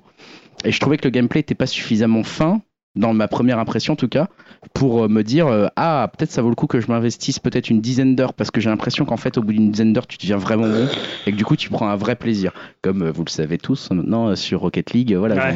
je- Ouais, c'est pour ça que j'allais te dire, t'es quand même un Non, gros mais- joueur de Rocket League. Ah ouais, je suis un de très gros gameplay, joueur de. C'est de la communauté. C'est exactement du- la même chose. hein. Il y a des microtransactions y a des microtransactions. voilà. On est sur des jeux qui ont le même modèle, qui cartonnent de la même façon. Bah. Il n'y a pas tellement de team dans Fortnite, j'ai l'impression. Enfin, je, ou alors c'est un mode que je Non, connaissais pas, t'es vraiment tout seul. Moi, j'apprécie le côté dans, effectivement dans, Rocket League. Et surtout, euh, pour le coup, le, gameplay de Rocket League euh, ne cesse, continue de, de me surprendre et de m'interloquer après plus de 1000 heures à passer dessus. Euh, je continue à me dire, putain, je maîtrise euh, vraiment pas encore le jeu du tout, quoi. Ouais. Euh, et alors que Fortnite, j'avais vraiment juste l'impression que c'était euh, pas un jeu que je maîtrisais pas, mais juste qu'il n'était pas suffisamment précis, qu'il n'était pas suffisamment calibré, etc. Enfin, Ouais. Alors, ce qui n'a pas l'air d'être le cas, parce que si autant de Bien joueurs sûr. jouent à un niveau. je pense que c'est, je pense que c'est de mon fait. Hein. ouais. Mais en tout cas, j'ai j'ai pas eu un, j'ai pas eu un feeling avec le gameplay qui m'a, qui m'a donné une bonne impression, et ce qui fait que j'ai rapidement désinstallé le jeu de ma Switch. Euh, mais pas avec un mauvais œil en disant ah ils jouent vraiment à des jeux à la con ces jeunes, mais plutôt euh, c'est pas pour moi, c'est de moi dont vient Ouais. le problème euh, et il y a une multitude de problèmes qui font qu'il y a un truc qui accroche pas. Alors, je sais pas, est-ce que vous avez l'impression que finalement c'est un problème de génération? Parce que c'est ce que tu disais, genre Ouais, un on est un peu trop vieux pour ce genre de truc. Ouais c'est on ça, je comprend trouve pas un peu le phénomène, ça nous passe un peu au-dessus. Euh, toi, Yao, j'imagine que tu joues. Euh, moi, clairement, hein, c'est générationnel. hein. Euh, Ouais. De toute façon, ça remonte bien avant, même au MMO, genre euh, WoW et tout ça. J'ai jamais été euh, communauté en ligne, jeu en ligne. J'ai toujours, Ouais. euh, toujours privilégié. peu univers PC quoi. Ouais, déjà d'une, et j'ai toujours privilégié le jeu console et jeux à plusieurs sur un canapé, euh, tu vois. Donc tout ce qui est les jeux en ligne, ça me parle pas du tout. Après, j'ai pour pas mourir con, j'ai quand même testé Fortnite. Ouais. Bah après, comme je me retrouve dans ce qu'il a dit, Greg, en termes après DA, moi ça me parle pas trop. Le fait de. J'ai l'impression que c'est quand même un truc de mode. Si tu y arrives bien après, tu te fais gommer en 2-2, donc Ouais. euh, t'as du mal à suivre. Après, pour moi, c'est des. Il y a trop d'informations. Après, c'est de l'investissement que j'ai Ouais. pas forcément le temps. Comme tu dis, Ah, faut que c'est. tu fasses que ça quoi. Si tu Ouais, faut faire que ça et, et concrètement, j'ai pas envie de passer du temps à faire ça et voilà. Enfin, c'est vraiment un truc générationnel. Et puis l'aspect Battle Royale, ça me parle pas plus que ça. C'est vraiment pas ma cam en fait. Ouais. Moi, ça Euh, me passe au-dessus. Et comme tu dis, pour moi, c'est vraiment des petits jeunes qui jouent à ça et moi, je... ça me Ah. Les vieux cons. Je pense pas Bah, qu'il y ait là- des- Oui, y a pas des là-dessus, petits jeunes, euh, pour moi- là-dessus, je suis pas forcément d'accord parce que je connais quand même pas mal de gens euh, de plus ou moins notre âge qui y jouent. hein. Des likes Non, je déconne. Et toi, pour le coup, Dim, tu serais peut-être plutôt. euh, Enfin, t'as joué par exemple beaucoup à Star Wars Battlefront au mode, euh, mode en ligne. Donc, t'es peut-être plus par rapport à nous trois. Enfin, je pense que Greg, pour- il y a pas mal de trucs aussi qui s'y rapprochent euh, quand, quand on joue à Rocket League. Mais euh, t'es quand même plutôt. un- putain, ça, ça, ça aurait pu être un jeu pour toi. T'étais plus un peu le public visé pour ce genre de jeu ou alors. Ouais, bah, j'y ai joué un petit peu, moi. J'ai dû y passer euh, à peu près une dizaine d'heures dessus sur Fortnite. Euh, mais bon, après, moi aussi, je joue pas mal en équipe. Euh, J'ai une, une bonne bande de copains, on va dire. On joue toujours ensemble. Et eux, ils y jouaient. Donc, euh, voilà, j'ai voulu voir à quoi ça ressemblait et tout. Euh, du coup, moi, c'était un peu comme Greg. euh, J'avais un peu du mal avec les contrôles. Je savais pas si euh, ça venait euh, du gameplay du jeu en lui-même ou si c'était moi qui étais un peu nul. Je pense que c'était plutôt le, le cas là. C'était plutôt moi qui étais nul. Du coup, ça m'a vite, pareil, je suis vite sorti du jeu en fait parce que j'ai jamais réussi, on va dire, à gagner une seule partie, quoi. Donc, ça, voilà, ça, je voyais pas trop l'intérêt, on va dire, de me faire laminer à chaque partie, quoi. Mais après, euh, j'arrive quand même à comprendre que des gens puissent accrocher, euh, surtout aussi euh, pour le côté technique, et justement quand on joue en équipe, de faire des constructions, de se cacher ensemble, euh, de se dire, bah voilà, toi tu vas chercher telle telle arme, tu vas débusquer tel bonhomme qui se cache là, je l'ai repéré à tel endroit, parce qu'en plus il y a un radar où avec les degrés, on peut dire, par exemple à 90 degrés, il y a un mec qui est caché dans tel coin, on peut aller le, le, le dégommer, quoi. Des choses comme ça. Il y a, quand même un, un petit côté euh, stratégique qui peut être intéressant dans le jeu, quoi. Mais bon, après, oui, c'est c'est vrai que j'ai jamais réussi à rentrer trop, trop dedans, forcément, quoi. Ouais, il faut rentrer à la première heure quoi. Et toi, Julien? Bah, moi, je me sais, finalement, les, ce succès de ces jeux-là, ça me fait m'interroger sur le profil de joueur que je suis. Et en fait, j'ai l'impression que j'ai un profil tellement, tu sais, euh, presque sur euh, des rails, en fait. C'est-à-dire que là, c'est pas du tout le, le même système de communication que les autres jeux.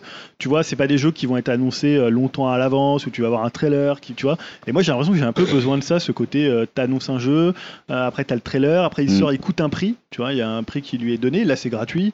Euh, tu te vois, quand c'est gratuit, c'est un truc qui me fait un peu peur. Je me dis, je- c'est de la merde, en fait. Ouais. Euh, ou euh, bah, même si après forcément l'argent que tu peux y investir dedans peut-être que finalement il va te coûter plus cher mais tu vois et finalement j'ai l'impression un peu comme on disait j'ai l'impression d'être un peu trop vieux con et trop dans mes habitudes de, de Peut-être, consommateur de jeux vidéo pour me dire ouais je vais pouvoir prendre du plaisir hormis que je trouve ça assez esthétiquement notamment Fortnite j'ai trouvé ça vraiment dégueulasse en termes Ouais, de direction artistique Ouais, mais à la bon. limite bon euh, c'est ça c'est une Moi, le question de seul goût tu jeu vois. qui me plairait, c'est Overwatch. Tu vois, j'aime bien ADA, mais. Ouais.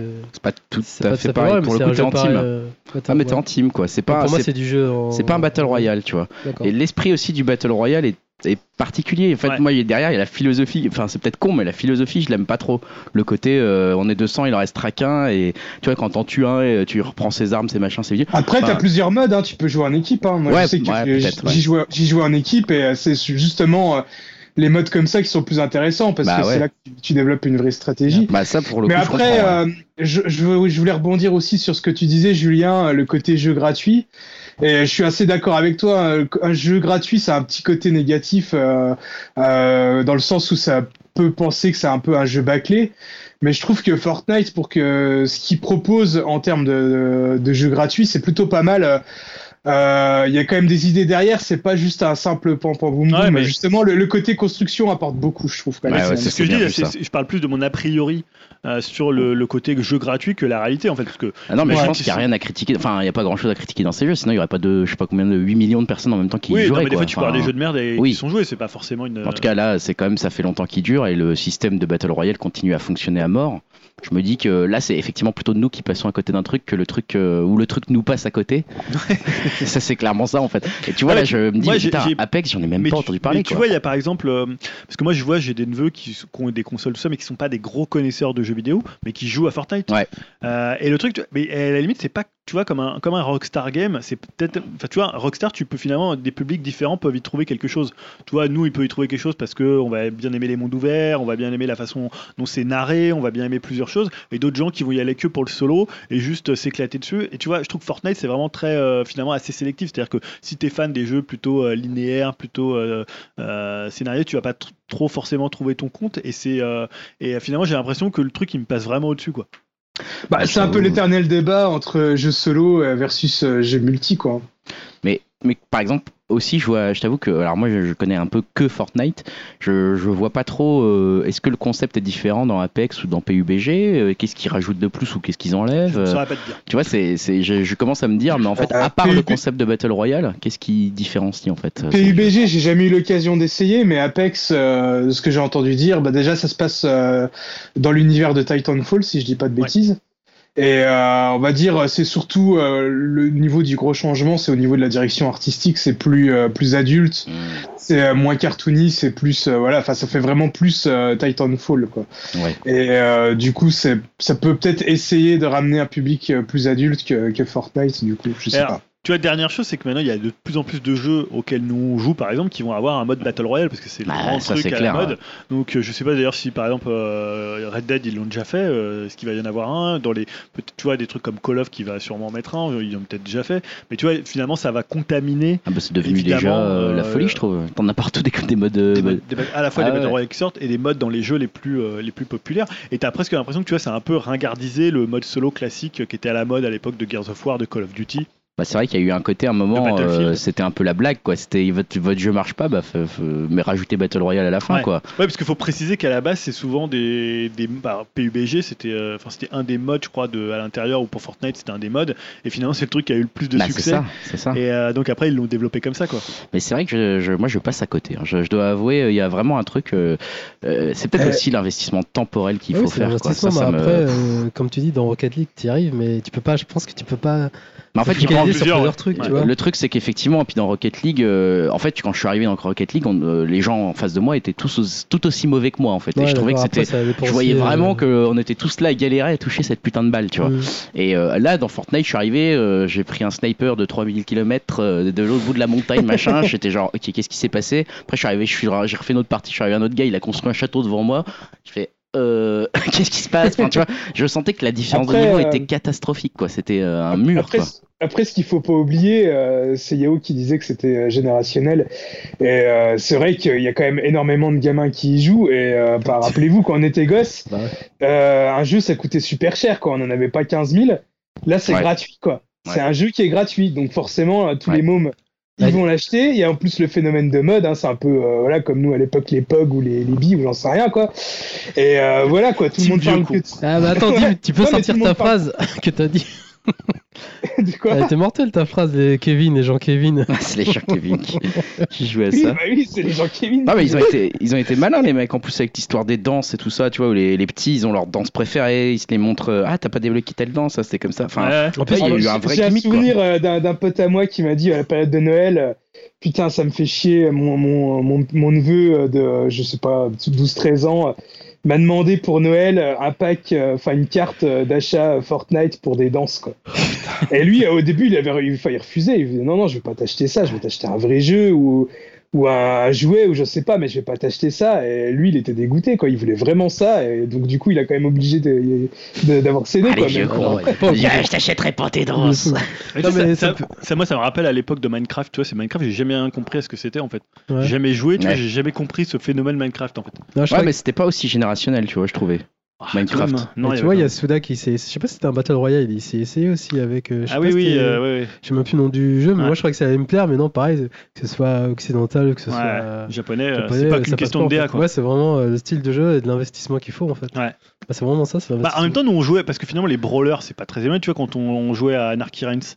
Ouais, mais en même temps, après C'était une sorte de Battle Royale, hein, quelque part, puisque c'était le Ouais, dernier mais qui c'était restait plus sur le la map. côté All-Star et le côté Je suis Platina. d'accord, mais, mais c'était un Battle Royale quelque part. C'est pas Enfin, il y avait un- le mode Battle Royale qui était euh, typique, Mais où après, t'étais euh, euh, 20 ouais. sur la map, et puis après c'était le dernier qui était. euh, C'est vrai. Mais après, c'était dans l'engouement du truc et... Ouais. et après, on a lâché vite fait. Ouais, aussi, bah hein. ouais. Au final, on n'a pas tellement réussi à répondre à la question à part dire qu'on était des vieux cons. Quoi. Bah, en même temps, c'est pas faux, hein, mais- Qu'est-ce que tu veux dire de plus en même temps Donc si vous êtes des vieux Bah, cons, vous êtes comme nous. Pour savoir moi, s'il est. Pour Ouais, moi, mais- ce que je disais, c'est que voilà, c'est euh, c'est la- le versus entre jeux solo et jeux multi. Et Bah voilà, ouais. faut dire ce qui est. Vous, vous- enfin, vous, vous êtes pas trop jeux multi et ça vous tente pas plus que ça, quoi. Bah, disons que moi j'en ai déjà euh, un sur lequel je passe ça, pas mal de temps et je 10 000 aussi. pas spécialement non plus besoin parce qu'en fait il est déjà tellement complet que je me dis bah ça me suffit. Euh, effectivement, je vois pas l'intérêt de passer à un autre quoi. Euh, J'avoue que c'est plus plus compliqué pour moi. Mais euh, mais effectivement donc venez sur upcast.fr nous dire si aussi vous êtes des vieux cons ou alors si vous vous y jouez et venez nous révéler l'intérêt d'y jouer et nous faire comprendre ce qu'on est en train de rater ou au contraire euh, venez nous dire si vous n'y avez jamais joué et que vous avez quand même un petit peu euh, essayé de tâter du Fortnite euh, bah, ce qui vous a déplu pourquoi vous êtes arrêté Est-ce qu'il y a d'autres raisons qui, à part être un vieux con, vous ont fait dire ce genre de jeu n'est pas pour moi Venez nous expliquer un peu ça parce que comme vous le voyez, nous on a on a on a du mal à mettre un peu le doigt dessus avec quand même l'indice principal étant l'investissement de temps qu'il nous faudrait pour pouvoir un peu les maîtriser, qui nous bloque. Euh, voilà pour ce mini point de vue sur Apex, PUBG, Fortnite et tous ces autres Battle Royale. On va pouvoir passer euh, au conseil flash. C'est une toute petite partie jeu vidéo, hein, je l'annonce tout de suite. Toute petite partie jeu vidéo, mais néanmoins avec un conseil flash qui est partagé entre Julien et Yao. Euh, il s'agit euh, de Devil May Cry.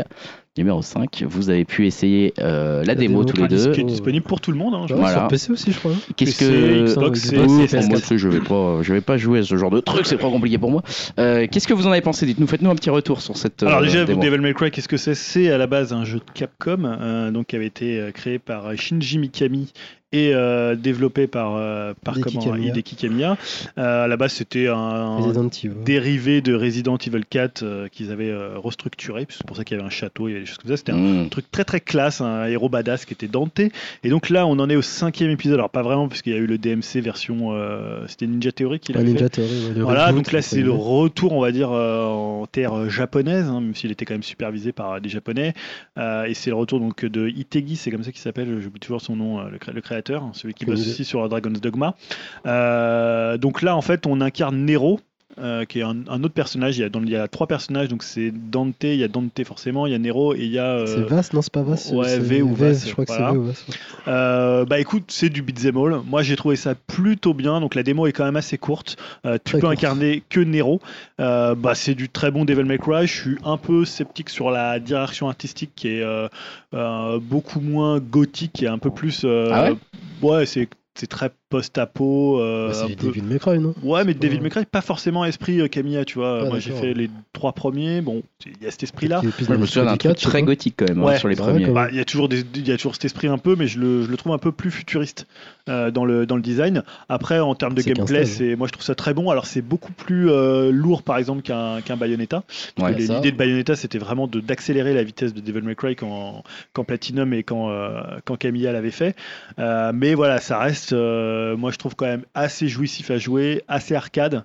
Euh, je sais que toi, t'es pas Ah, d'accord. moi, c'est l'effet inverse. Ah Je ouais trouve ça pénible à jouer, j'aime pas du tout Pénible le à jouer Ah ouais, franchement. Et toi, tu, tu, tu avais fait les autres avant Euh, Comment t'étais non, en là-dessus fait, moi j'ai connu la série avec le 3 déjà, tu vois, Ouais. j'ai pas fait le 1 du tout. Ouais. Et moi je trouvais ça pénible et pas justif à jouer. parce Pourquoi que, pénible bah, Lourd, En termes de. Pas forcément de personnage, mais les combinaisons de touches. Ah, Genre qu'il faut rester appuyé sur une gâchette, puis sur un bouton pour Par exemple, pour Loki. faire de l'assaut, pour faire pour le locker, que quand tu lock, c'est pas forcément. euh, ça suit pas, enfin la caméra elle est pas terrible. Non, disons qu'il y a un truc qu'ils ont gardé, c'est ce côté où tu dois, pour te d'esquiver, tu dois loquer. Voilà, tu es. Ce qui est assez bizarre en fait, c'est-à-dire faut que tu sois un lock sur un ennemi pour pouvoir faire un un roulade euh, sur les tu côtés. joues euh, à ce jeu et je trouve que les coups il n'y a pas de ressenti dans les coups un- j'ai pas je suis pas fan des du, bah, du des mobs je trouve qu'ils ont enfin ils sont Ouais, là on doit être dans une difficulté assez basse. au hein, donc niveau du sont- design après même le boss peut-être le mini boss de fin euh, pour moi j'ai m'a procuré aucune sensation et moi je suis plus de l'école du coup Bayonetta et quand je compare quand je compare Bayonetta à quelque chose qui qu'il faut pas forcément faire, c'est c'est le jour et la nuit, quoi, au niveau de la maniabilité. Alors, non, mais après, ça, ça a Tu toujours été un jeu un peu plus. euh, Et pourtant, de 3, un je m'en souvenais pas que c'était aussi pénible dans les commandes, en fait. C'est Non, c'est un euh, peu marrant parce que de l'extérieur, ça donne pas l'impression d'un jeu statique. Tu vois le mec, il arrête Ouais, de sauter ah, partout en l'air. Tout euh, dépend de comment tu joues, mais moi. alors, par, par- euh, par rapport à Bayonetta, c'est assez statique. Ah ouais Enfin, Euh, c'est Je pas connais le- mal les deux, hein, donc. C'est euh, pas la même forme, alors, parce que dans le beat'em up, euh, on parle souvent de, de, de, euh, comment, de cro- crowd control, c'est-à-dire l'idée comment tu, tu vas contrôler l'espace en 3D. Euh, c'est pas du tout la même chose, en fait, tu vas moins virevolter de gauche à droite. Après, ça dépend comment tu joues, hein. tu peux voir Ah des oui. vidéos de mecs qui gèrent sur des combos Bah, aériens. Kirou, euh, bah, c'est ça, ouais. Kirou, par Moi, j'ai vu que celle-là, hein, donc. euh, donc forcément. Non, non, après, tu peux très très bien jouer. Maintenant, c'est un gameplay un peu plus mais j'ai un peu l'impression de taper dans le vide par moment, t'es t'es Mm. jamais, c'est- c'est c'est pas très réactif en fait. Et moi, c'est vraiment l'effet inverse de toi. J'ai- Moi, j'ai- Ouais. j'ai réessayé hier, je me suis dit, c'est bon, c'est pas pour moi. Non, parce Et que encore peut-être parce que c'est Nero, et peut-être qu'avec. Dante, voilà, ça sera c'est ça. Il y, a, autrement. donc, il y aura trois personnages qui jouent Mais différemment. du coup, j'aurais préféré qu'ils mettent les trois. Parce que là, Nero, pour moi, ça me vend pas. À titre perso, c'est bon, ok, je passe. C'est le personnage chemin. le plus lourd, Nero C'est quoi? C'est enfin, il- Ouais, c'est quoi le- Après, je sais pas, vu qu'il a un bras euh, En fait, mécanique. ouais, il, a, il a euh, un bras mécanique sur lequel ouais. tu, en fait, tu peux clipser différents bras. Mmh.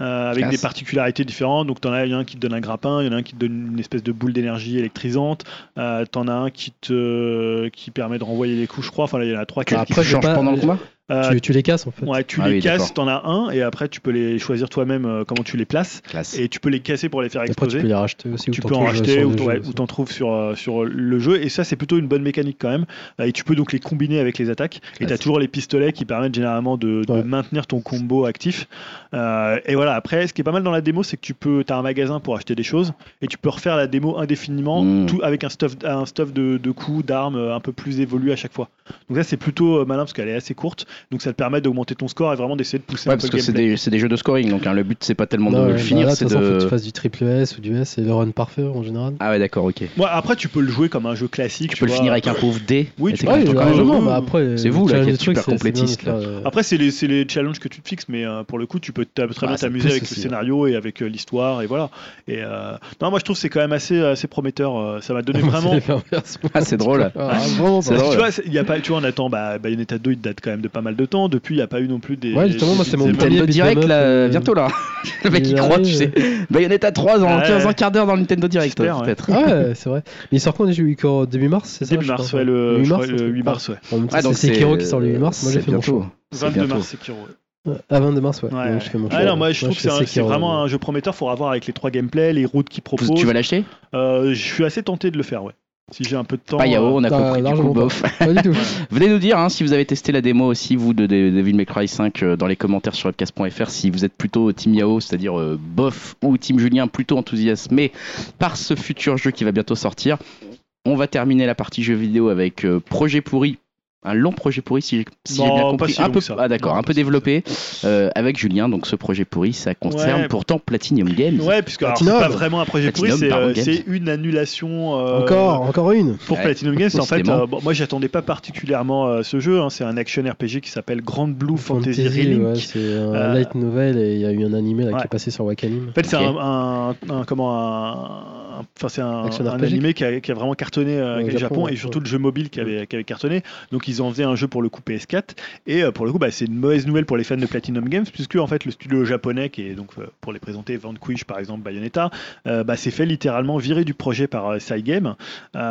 Tout ça avec un communiqué de presse qui fait un peu dans la langue de bois, voilà, euh, c'est- y a pas, on n'apprend pas grand chose dedans. Le logo du studio a été effacé sur le site officiel du jeu, Euh, donc le projet va être poursuivi, hein, ça ne veut pas dire que le projet Ouais, s'arrête, annulé. Hein. par le studio de Cygame qui est situé lui aussi à Osaka.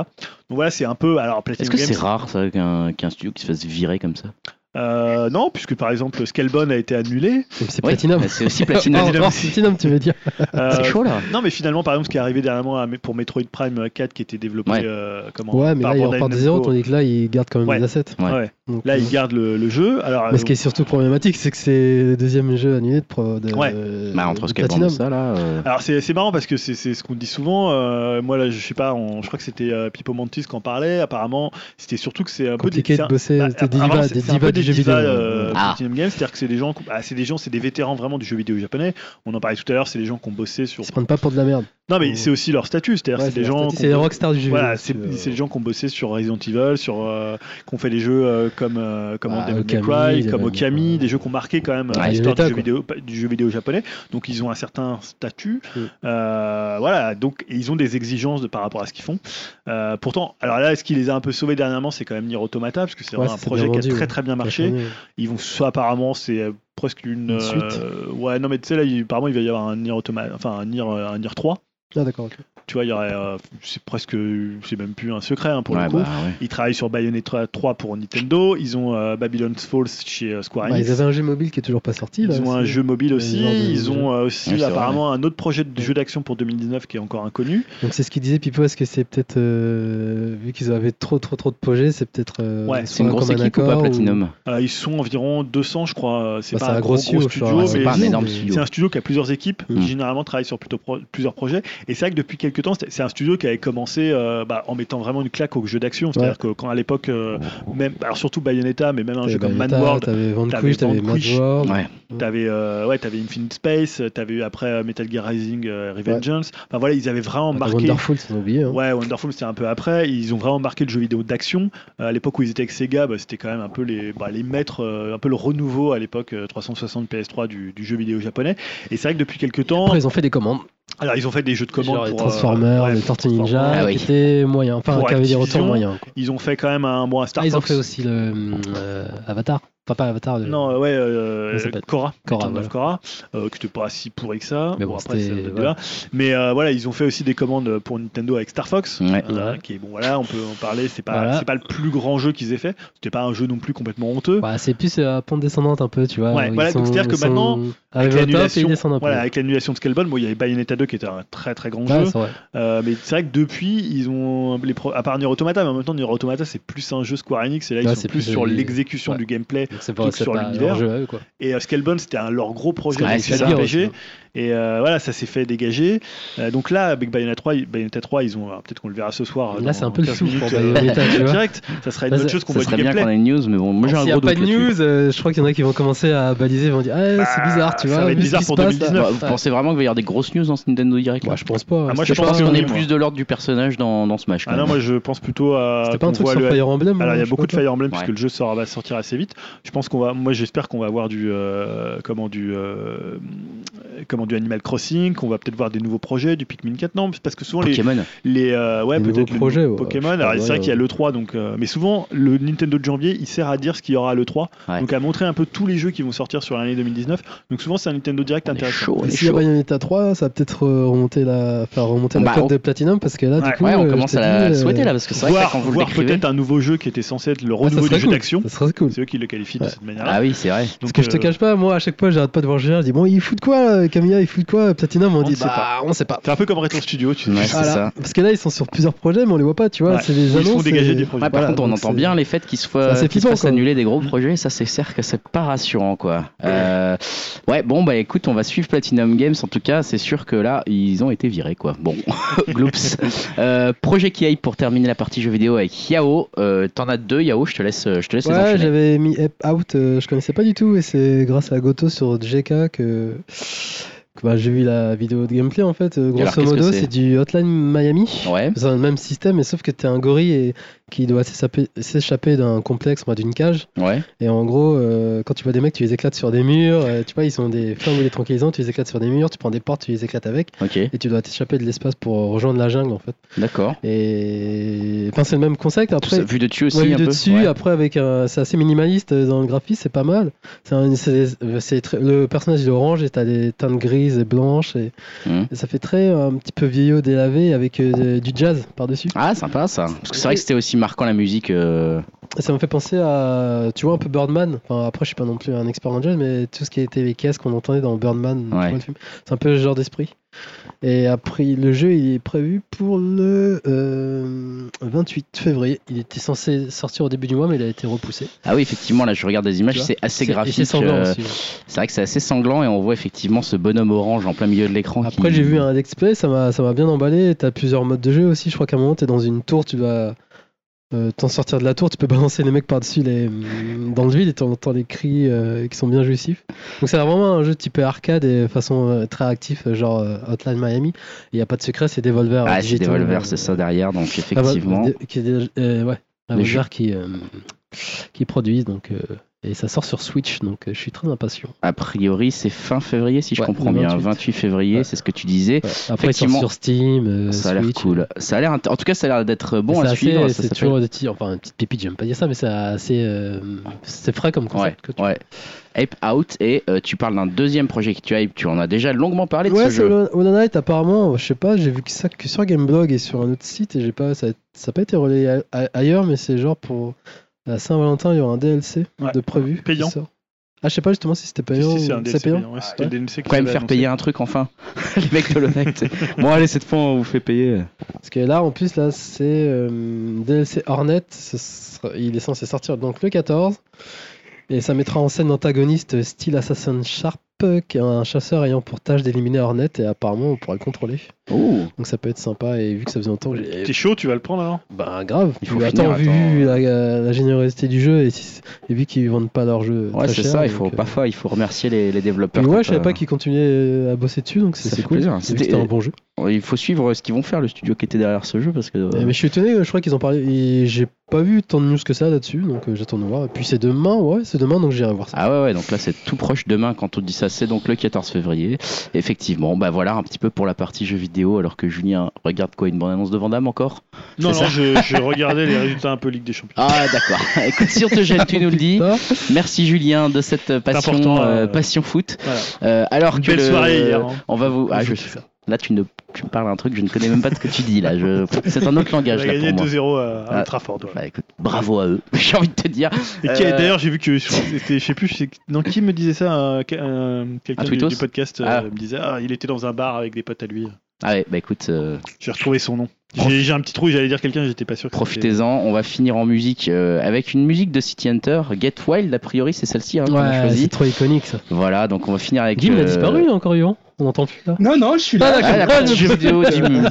Dim et moi, on est toujours un peu. attentivement euh, vos conseils jeux vidéo. Non, mais Get Wild, c'est c'est- c'est ça, c'est c'est iconique quoi. On est toujours Et un peu Ah ouais, c'est clair. Mais c'était le Yule, monsieur Yule. C'était le Le Yule, Yule, d'accord, ok, effectivement. Euh, bien sûr, vous pouvez venir sur l'ai Yule. déjà dit. Ah, J'ai préciser, c'est la version live que je vous conseille de.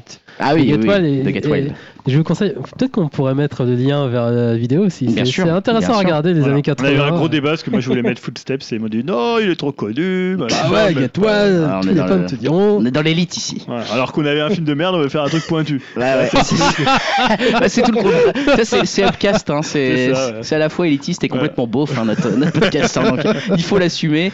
Euh, venez nous dire coucou sur upcast.fr, venez mettre des étoiles. Merci Julien, merci Yao, Attends, en merci Dim. exclusivité avec Dim, on revient avec notre rubrique. Hein. Euh, Bien sûr, t'étais pas au courant, non mais La pas maintenant, la prochaine, prochaine fois, fois. et on Ah. vous débriefera. On va aller voir Alita pour vous. Ah bah écoute, ça c'est Avec bien. euh, Dim. hein. C'est bien qu'il y ait au moins deux spectateurs qui y aillent. Merci à vous de vous sacrifier. Pour un Robert Rodriguez. Hein. Euh, on vous dit à dans 15 jours. Salut à tous. Salut Salut